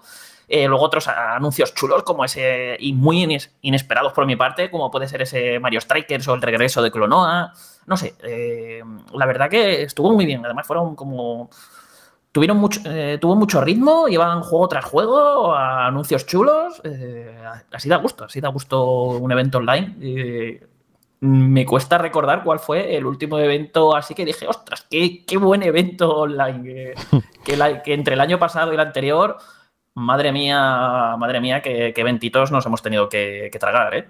Coincidían varios aquí, eh, Carlos, en que posiblemente va a ser como un 2017 cuando salió la consola, pero todavía mejor, porque hay siguientes partes de juegos que salieron en ese momento, más luego los circuitos nuevos de Mario Kart, más luego todo lo que se anuncie, con lo cual a ti te da la misma sensación de que este, y mira que lo dijimos ¿eh? cuando acabamos el año y cuando comenzamos este 2022, que iba a ser un año muy importante para Nintendo. Pinta bien, pero a ver, que no nos olvidemos que 2017 es que en Nintendo eso tuvo Zelda y Mario. O sea, tuvo un Zelda principal y un Mario principal. Y además dos, mm, vamos, que no son moco de pavo ninguno de los dos. Aquí queda por ver Breath of the Wild 2 si sale. Pero vamos, para mí solamente con, en un mismo año tener un Zelda principal eh, de los gordos y un Mario principal también de los gordos. Uf, eh, no sé yo si puedo decir eso de mejor que 2017, pero desde luego lo que sí parece que, que, vamos, eh, se está poniendo las pilas, está- van a salir ahí muchos juegos con pintaza, ese Kirby, madre mía, el Kirby nuevo, qué pintaza que tiene. Y, y nada, a ver ese Xenoblade y todo este, el Splatoon 3, a ver qué tal sale, eh, el 2 fue un vicio, pero creo que lo mataron, entre comillas, por decirlo de algún modo, demasiado rápido.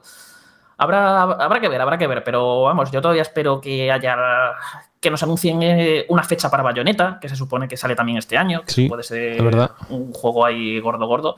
Y alguna sorpresa más, ¿no? No sé si eh, Jorge o, o alguno de vosotros habréis comentado qué juego todavía no anunciado podría llegar este año, porque para mí ahora mismo la única manera de equilibrar un poco la balanza con 2017 es que me digan Metroid Prime 4 este año. No, yo lo he dicho antes, eh, un Super Mario en 3D, la, la secuela de Super Mario Odyssey. Que sería ya la leche. Pero ¿tú Es crees que- que... la anunciarían tan tarde para. Quiero decir, ya anunciando, porque si anuncian eso ya sería para el E3, ¿no? Y llegando este mismo año, un Mario así con A ver, apenas un- creo que no, pero no porque no puedan sacarlo, sino porque no deberían sacarlo. Si van a sacar Breath of the Wild 2, ¿para qué, no? ya, ¿para qué tanto? Entonces se lo pueden reservar para el año que viene. Pero sería ya replicar el 2017 tal cual, vamos. Y encima eso, con Xenoblade Chronicles 3, que es muy tocho, y si sale Breath of the Wild 2 en noviembre, y Bayonetta 3, yo creo que ya van servidos, ¿no? Y la no- segunda parte del Mario Rabbids, que también salió en 2017. Y Ese que hay menuda sorpresa, bastante ¿eh? fuertes de que... ¿De que se va a 2023? De que se puede retrasar, sí, a 2023. Pero vamos, que Nintendo ya va sobrada hasta final de año y si tienen Super Mario Odyssey 2 ahí guardado en el cajón, se lo pueden guardar un poquito más para el año que viene porque tienen un montonazo de cosas. ¿Sabéis qué? Vamos a dejar que pase el tiempo, lo iremos comprobando. Evidentemente, al final del año eh, echaremos la vista atrás y lo compararemos como con 2017, ya con todas las cartas desveladas encima de la mesa, si os parece. Porque mientras tanto, Carlos, con esto coincidirás conmigo si te gustan tanto los juegos de rol y encima de esta factoría de From Software, tenemos grandes puntos rojos en el calendario de este 2022. Puntos rojos que significan momentos que no podemos perdernos. Y este es uno de ellos. Lo llevamos esperando mucho tiempo. Está aquí, a la vuelta de la esquina. Y es que el nuevo juego de From Software, Elden Ring, calienta motores. Has podido hacer tú unas nuevas impresiones después de jugar unas 10 horas en streaming, ¿verdad? Gracias a un evento online de, de Bandai Namco. Y queremos saber exactamente qué ha cambiado desde la última vez o qué impresión general sigues teniendo con este lanzamiento que en tan solo unos días, el 25 de febrero, tendremos todos la oportunidad de ponerlo en nuestras consolas y disfrutarlo como tanto estamos ansiando. ¿Qué nos cuentas? Bueno, a ver, como queda poquito para el análisis, no me voy a enrollar demasiado Venga, a contaros me mecánicas y montones de cosas. Ya tendremos ahí ¿Un Battle Express quizá, Jorge? Así para un programa dedicado a él. Bueno, ya, ya lo veremos. O dedicamos uno canónico entero al juego. Tú, de momento, cuéntanos esto y, y luego vamos pensando en grande. Y bueno, para que sepáis más o menos lo que he jugado, ah, eh, nos han dado acceso a lo que serían las primeras horas del juego. Es decir, desde el mismo momento que ves la intro, te creas el personaje y vas jugando todo el inicio. Ya es una versión, esto prácticamente casi final, lo, lo que hemos podido jugar. Y no es la beta. La beta, que es todo lo que jugamos la beta, es más o menos es pues el principio, más o menos el principio del juego. Faltaría la parte del prólogo, que, que eso no se ha enseñado todavía. Pero todo lo que se pudo jugar en la beta es como el mapa inicial, ¿no? Una, bueno, una parte del mapa inicial, muy pequeñita. Y todo lo que se veía allí era como estaba muy diseñado y muy programado de forma específica para no arruinar luego sorpresas en la versión final y demás. Entonces, eso ha provocado que, claro, yo fuese muy confiado con las cosas que había visto en la beta, de, uy, si me voy aquí consigo una arma tocha, uy, si me voy allá me meto en tal mazmorra, salgo por allí, me consigo tal objeto tal. Y, y bueno, el- me he llevado muchas, muchas, muchas sorpresas y no agradables precisamente por el camino.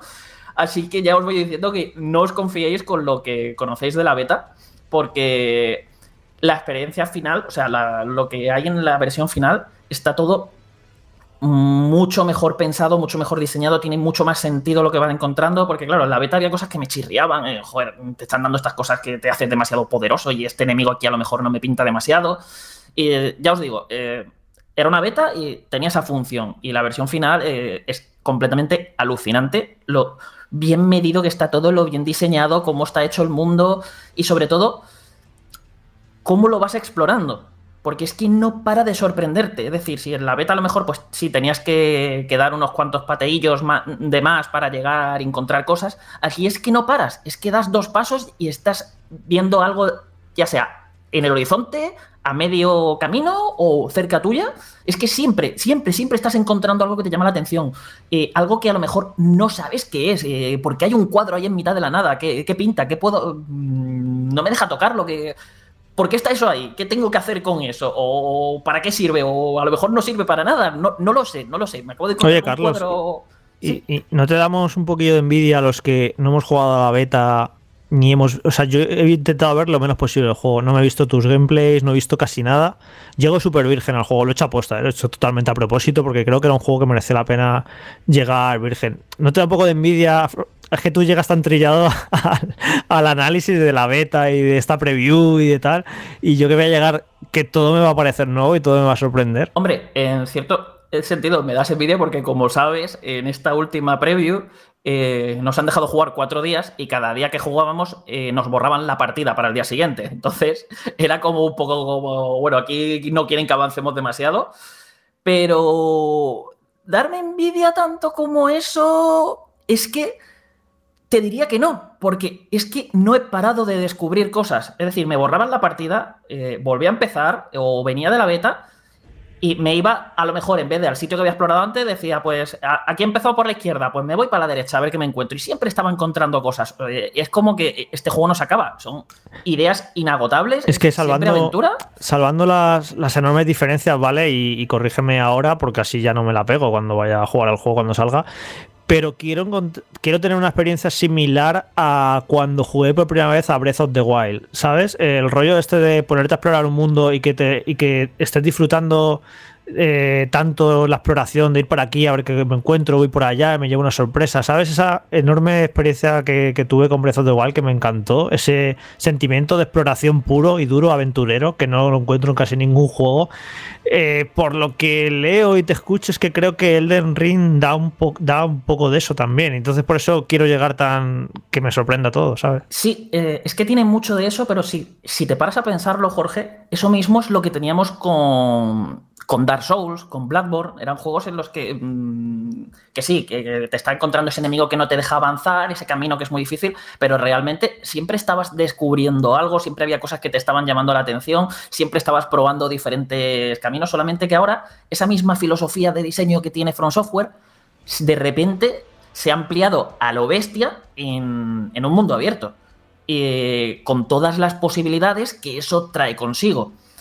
Mm, Mira, os voy a poner un ejemplo, porque creo que, que es como mejor vais a entender lo que es Elden Ring, lo que transmite Elden Ring y lo que supone jugar a Elden Ring, que probablemente sea, ya os digo, es una, una cosa que me quedó a mí marcada, y es, estaba jugando tranquilamente, pa, pa, pa, pa, pa, pa, y bueno, hice la primera gran mazmorra del juego y de repente llegué pues a un sitio que os va a dejar con la boca abierta a todo el mundo y que de repente te hace darte cuenta de la enorme escala que tiene realmente el mundo abierto, la de aventuras que vais a vivir. Desde lo alto de una colina, estoy divisando pues una cantidad de mapa, pero abrumadora, con castillos al fondo, con montones de cosas. Es una auténtica pasada.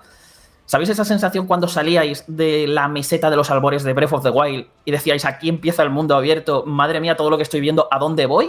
Pues esa misma sensación es la primera que tuve en ese momento. Y era de esta que digo, bueno, ¿a dónde voy? Y me llamó a mí la atención como una torre que veía ahí al fondo por la izquierda, que para llegar allí, pues iba mirando y tenía que bajar por un camino que parece que se adentraba en un bosque y nada, parece que iba a tener que atravesar ese bosque si quería llegar al otro lado. Y ya desde el otro lado ya me iría buscando las castañas porque no veía más camino por donde tirar para la torre.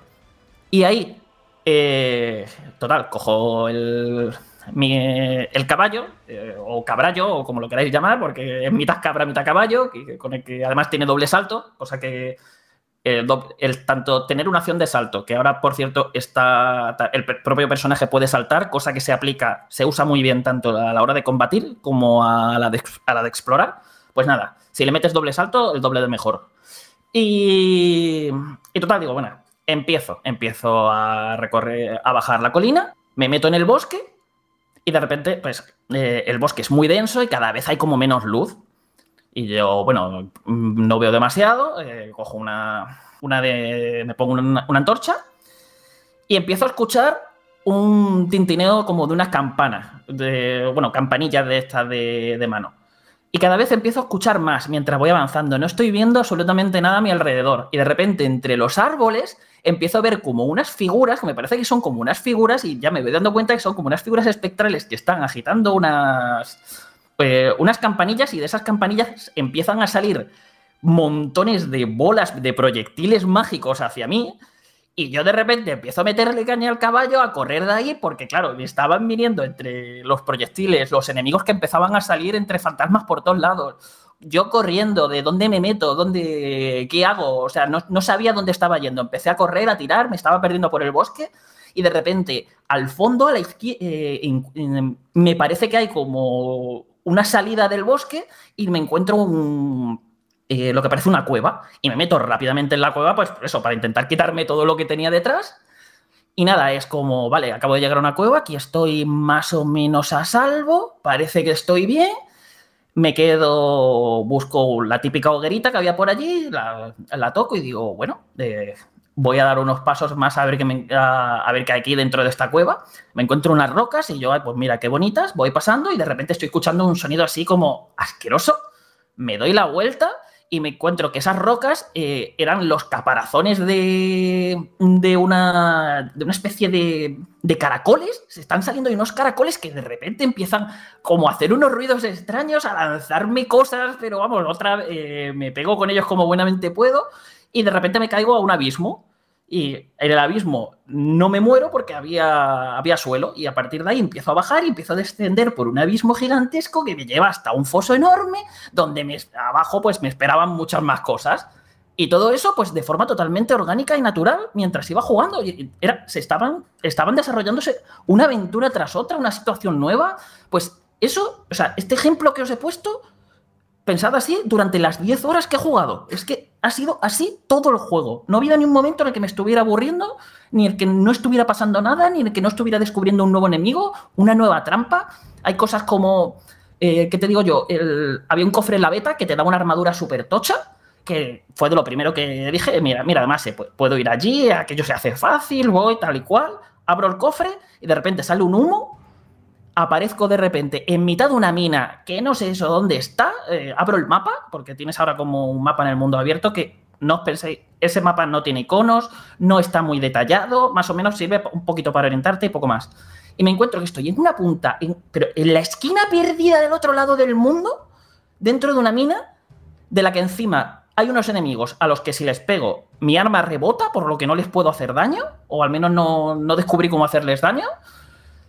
Me pongo a correr por la mina, evidentemente me revientan y reaparezco al principio de esa mina. Así que me, tuve que buscar las castañas para salir como buenamente podía de, de ese, de ese infierno para poder llegar a una hoguera y ya desde ahí teletransportarme a, cual- a donde estaba yo antes y seguir por, digamos, un poco en la zona donde, donde había bichos de mi nivel. Pues ya os digo, es que es esto todo el juego, es que no para de sorprenderte, es una tras otra, una tras otra. Y luego, ya esto es solamente hablando del mundo abierto, pero como he dicho, el juego a lo largo de, la aventura os vais a meter también en... Hay que meterse en grandes mazmorras que son como niveles clásicos de Dark Souls. Niveles clásicos de un Dark Souls, de un Blackboard, que son puro From Software. Además, solo he podido jugar uno, que era, eh, que era el castillo que os he comentado antes, que era, si habéis jugado a la beta, es el castillo al que llegabais y cuando ibais a subir por unas escaleritas os decía, ya podrás ver más, es la versión final, y te dejaba con la ganas de explorarlo, pues lo he podido explorar, no voy a decir entero porque es enorme, me han faltado montones de caminos, de salas y tal por probar, pero es una auténtica pasada como está diseñado, de cómo juega con la verticalidad, de cómo juega también con e- escenarios exteriores e interiores, que hay partes en las que estás saliendo como al mundo abierto para luego volver a meterte otra vez eh, dentro del castillo por otros caminos. Eh, eh, una variedad de enemigos brutal, muchísimos mini jefes, unas trampas que no os esperáis ni de coña. O sea, estamos hablando de From Software, que cuántos juegos ya llevamos jugados de From Software, cuántas horas dedicadas a estos juegos, cuánto de ya nos queremos saber cómo, lo- cómo sus diseñadores se las gastan de "Ja, aquí a en esta esquina me va a esperar un enemigo que no estoy viendo desde aquí, me va a dar una patada y me va a tirar al foso. Esto ya me lo sé. Pues no, hay muchas trampas que no os vais a... Porque además es que son auténticas locuras como llegar a un tejado y de repente ver que te cae un barril explosivo en la cabeza y dices, pero ¿de dónde ha caído? Es que no estoy viendo nada. Y te encuentras que hay unas águilas que cogen barriles explosivos, unas águilas que cogen barriles explosivos y te lo tiran a la cara. Y cuando te lo han tirado a la cara y no tienen más barriles explosivos, sacan unas cuchillas en las patas y se ponen a hacer acrobacias en el aire que mm, te van dando volteretas encima tuya mientras te van destrozando con a cuchillazos. Y es como, ¿pero qué, qué- qué está pasando aquí? O sea, esa sensación de ¿qué es esto? O sea, ¿quién ha diseñado esto? O sea, qué, qué auténtica maravilla. De verdad, es, es, que no os hacéis una idea. Luego ya, pues os podéis imaginar un sistema de combate muy Souls, es muy Dark Souls. Si habéis jugado a los Souls, eh, os vais a sentir como en casa. Eh, los jefes, además, es que los estás viendo y dices, es que esto es de lo puro Souls, de lo mejor que ha diseñado From Software. Ya os digo, todo lo, toda esta parte puro Souls, de mazmorras, je- jefes, eh, exploración de escenarios con montones de atajos, secretos y cosas interconectadas, está, al menos, este castillo está a la altura de, lo mejor, de los mejores escenarios que, que he llegado yo a recorrer en juegos anteriores de From Software.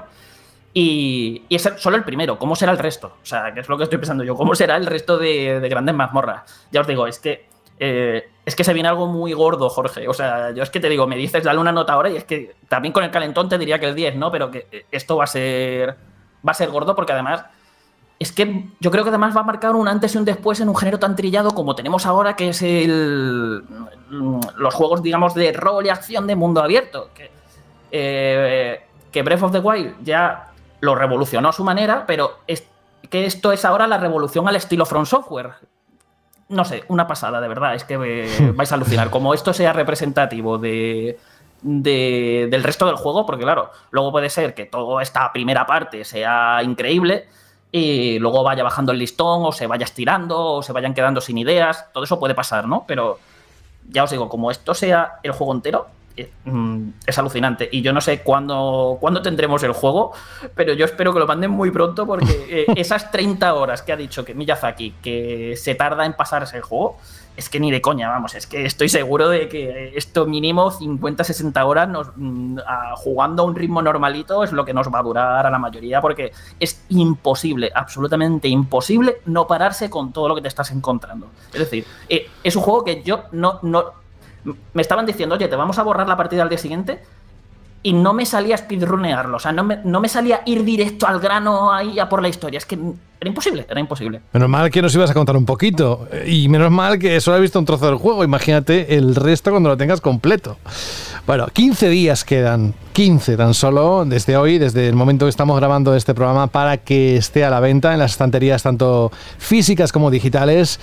Y bueno, pues espero que se cumplan todos los pronósticos que parecen que, apuntan a una dirección y es que va a ser un juego que para los amantes tanto del género como de la compañía, de esta factoría de juegazos, pues eh, mismamente van a tener una, como te preguntas, ¿no? En el enunciado, es la nueva obra maestra de From Software.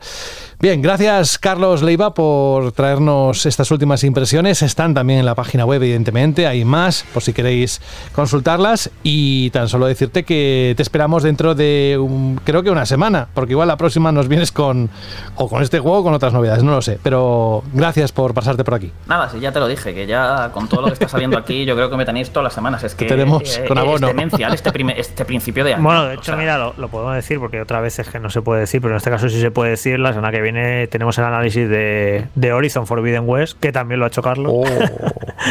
Así que nada, Oh. Carlos está a tope con el Oh, hype, ya veréis. es que juegazos, él lo ha dicho, juegazos. Gracias, Carlos. La próxima semana volvemos a saludarnos. Cuídate Sí, mucho. con los hypes y con- y con los mundos abiertos, que tenemos mucho mundo abierto. Y con las horas. Aquí de, de inicio, ¿eh? y además juegos. O sea, yo creo que debería ser ilegal sacar eh, dos juegos tan esperados por la gente como Elden Ring y Horizon con menos de una semana de diferencia. Además con juegos que lo están promocionando casi como hay que dedicarles chorrocientas horas. Es como. Carlos ha hecho, Carlos ha hecho Dying Light 2, eh, Horizon Forbidden West, eh, Elden Ring, los tres de mundo abierto y para descansar eh, se pone a jugar al Arceus, al Pokémon Arceus. Así que nada, toma Sandbox. Toma. Ya nos contarás la próxima semana. Madre mía, qué, qué, qué pedazo juego ese también, el de la próxima semana. Gracias, Carlos. Nos vamos a la Shirley pregunta. Vamos a ponerle la válvula a la olla para sacar toda la presión que tenemos de un programa lleno de contenido que no nos ha dejado indiferente. ¿eh?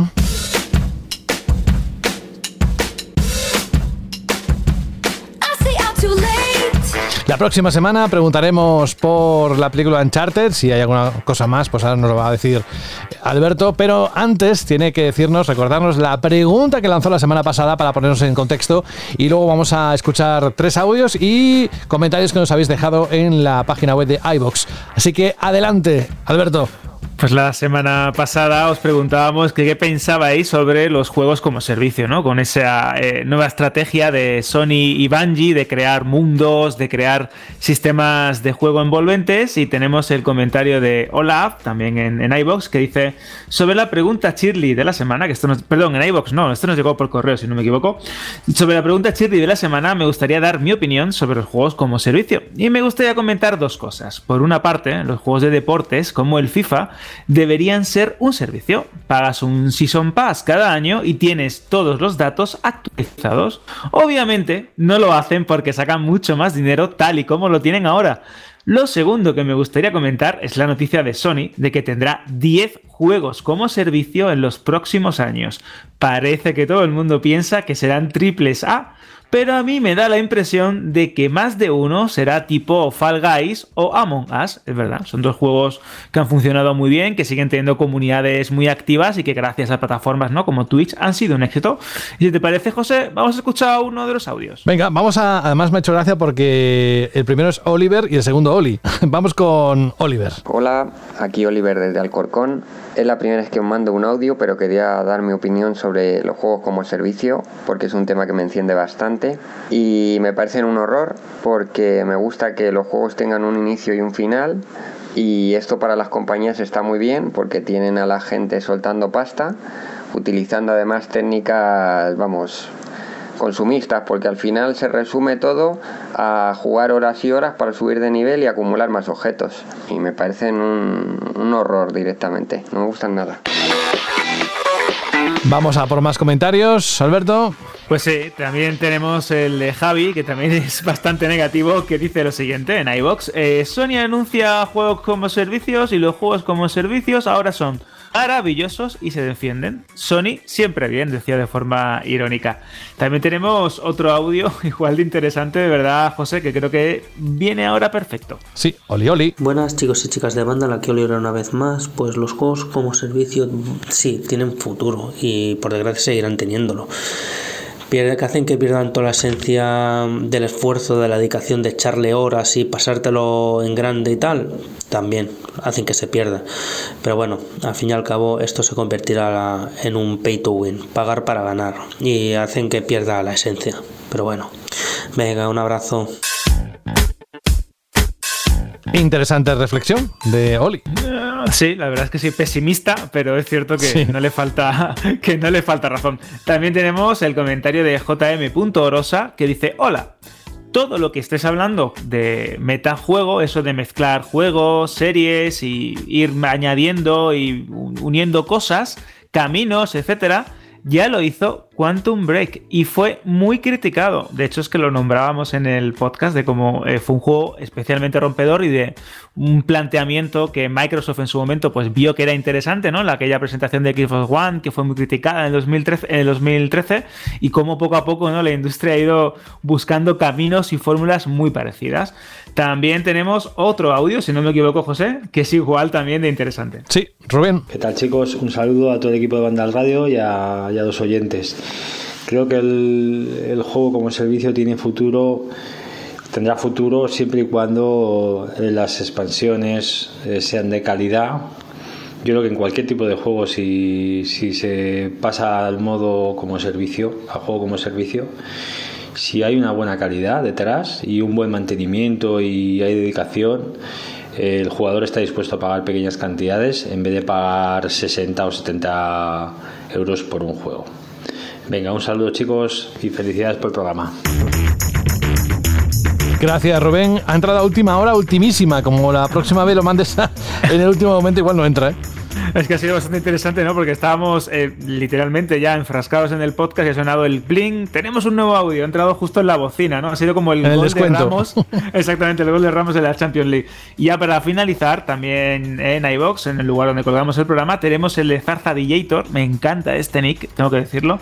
Que dice: Más de 100 millonacos vendidos de Nintendo Switch. Esta consola en menos de un año se va a colocar en el podio de las más vendidas de la historia. Y con posibilidades reales de ser la consola más vendida de la historia. Pues sí, es verdad. Yo creo que nos va a dar el campanazo a Nintendo Switch en términos de unidades vendidas. Y de hecho, José, la pregunta Shirley de la semana que viene es básicamente qué os parece ese impresionante catálogo de Nintendo Switch para el 2022. Si vais a pillar algún juego, cuál es el que más destacáis, si creéis, como comentaba Jorge, si estamos en un revival, ¿no? De ese primer año de la híbrida de Nintendo. Y la Shirley pregunta de LC es eso, que nos contéis que os ha parecido Uncharted y su película, que yo creo que va a ser el gran hit de este fin de semana en cines. Sí, el gran hit, o lo más comentado en redes, no sé si en positivo o en negativo. Ahora tengo mis dudas, pero saldremos de ellas en tan solo unas cuantas horas. Vale, pues no sé si te queda algo más o nos vamos ya directamente a decir adiós. ¿Decimos adiós? Nos vamos, sí, sí, nos vamos despidiendo y eso, una vez más, agradeceros a todos los que semana tras semana pues ponéis vuestro granito de arena en hacer esta sección tan chula. Y que sí, que leemos absolutamente todos los comentarios, tanto los buenos como los malos, como los críticos. Desgraciadamente, pues no todos tienen espacio para estar en el programa. No, Así bueno, y sabéis. aparte, no tiene espacio nunca jamás la falta de respeto. Cuando se Eso mete nunca. con la familia de alguien. Insultos- Insultos Eso es. jamás. Nunca, nunca, hemos Nunca. dado voz a eso, porque lo, ne- lo negativo siempre genera más odio y eso no nos mola nada. Así que ya sabéis, tenéis varios canales, eh, radio.bandal.net, por si nos queréis mandar un mensaje de audio de unos 30 segundos, 20, eso, más o menos cortitos para que tengan peso en el programa. Y aparte, pues iBox, donde pues, podéis explayar y poner cualquier cosa que queráis sobre la chile pregunta de la semana. Pues ahí nos queda muy claro. Te tengo que decir, lo he comentado antes eh, a través del chat interno, que cada vez que has intervenido en este programa, gracias a ese- esa actualización de setup, por un microsegundo pensaba, ¿quién, quién es el que habla? Porque hemos hecho un cambio, no sé si habéis percibido, pero a Alberto se escucha mucho mejor, mucho más cercano, con lo cual hemos ganado todavía más de su presencia y su sabiduría en cada edición. Así que hasta la próxima semana, vete sacándole brillo al micrófono y eh, esto si estuviera Rubén sacaría otra lectura, pero te esperamos dentro de siete días, fíjate, con un programa en el que vamos a escuchar el análisis de Forbidden West, el del Horizon. Es que no se me ocurre ningún otro, bueno, se me ocurren unos cuantos, pero este es uno de los grandes de este 2022, así que no te lo pierdas. Evidentemente contamos contigo, Alberto. Estaré la semana que viene y encima eh, con resaca de la Super Bowl, del tráiler del Señor de los Anillos, de la serie de Amazon, es decir, que voy a tener la cabeza y el corazón que se me va a salir por la boca, nunca mejor dicho. Así que la semana que viene nos hablamos. José, un fuerte abrazo. Otro. Si quieres, quédate por aquí porque vamos a escuchar la banda sonora de Final Fantasy VIII y que, bueno, viene con uno de los temas, nos han pedido un tema que es uno de los más populares. Vale, ¿qué me queda? Fran Gematas. Gracias, Fran, por estar con nosotros hoy. Te has ganado el pan, que es lo que se suele decir, pero es que hoy nos has contado muchas cosas.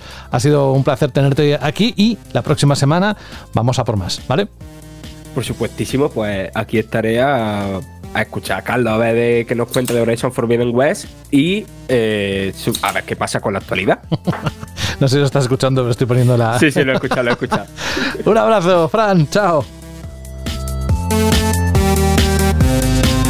Y ya no digas más, no hace falta, no te lo voy a preguntar qué va a ocurrir la próxima semana, tan solo decirte que dentro de unos días volvemos también a contar contigo, eh, Jorge, y que también te quedes a escuchar esta canción que seguro que te encanta del Final Fantasy VIII. Yo estaba tranquilo y me ha disparado el hype, Carlos, con el Elden Ring. Sí. que estoy que me subo por las paredes.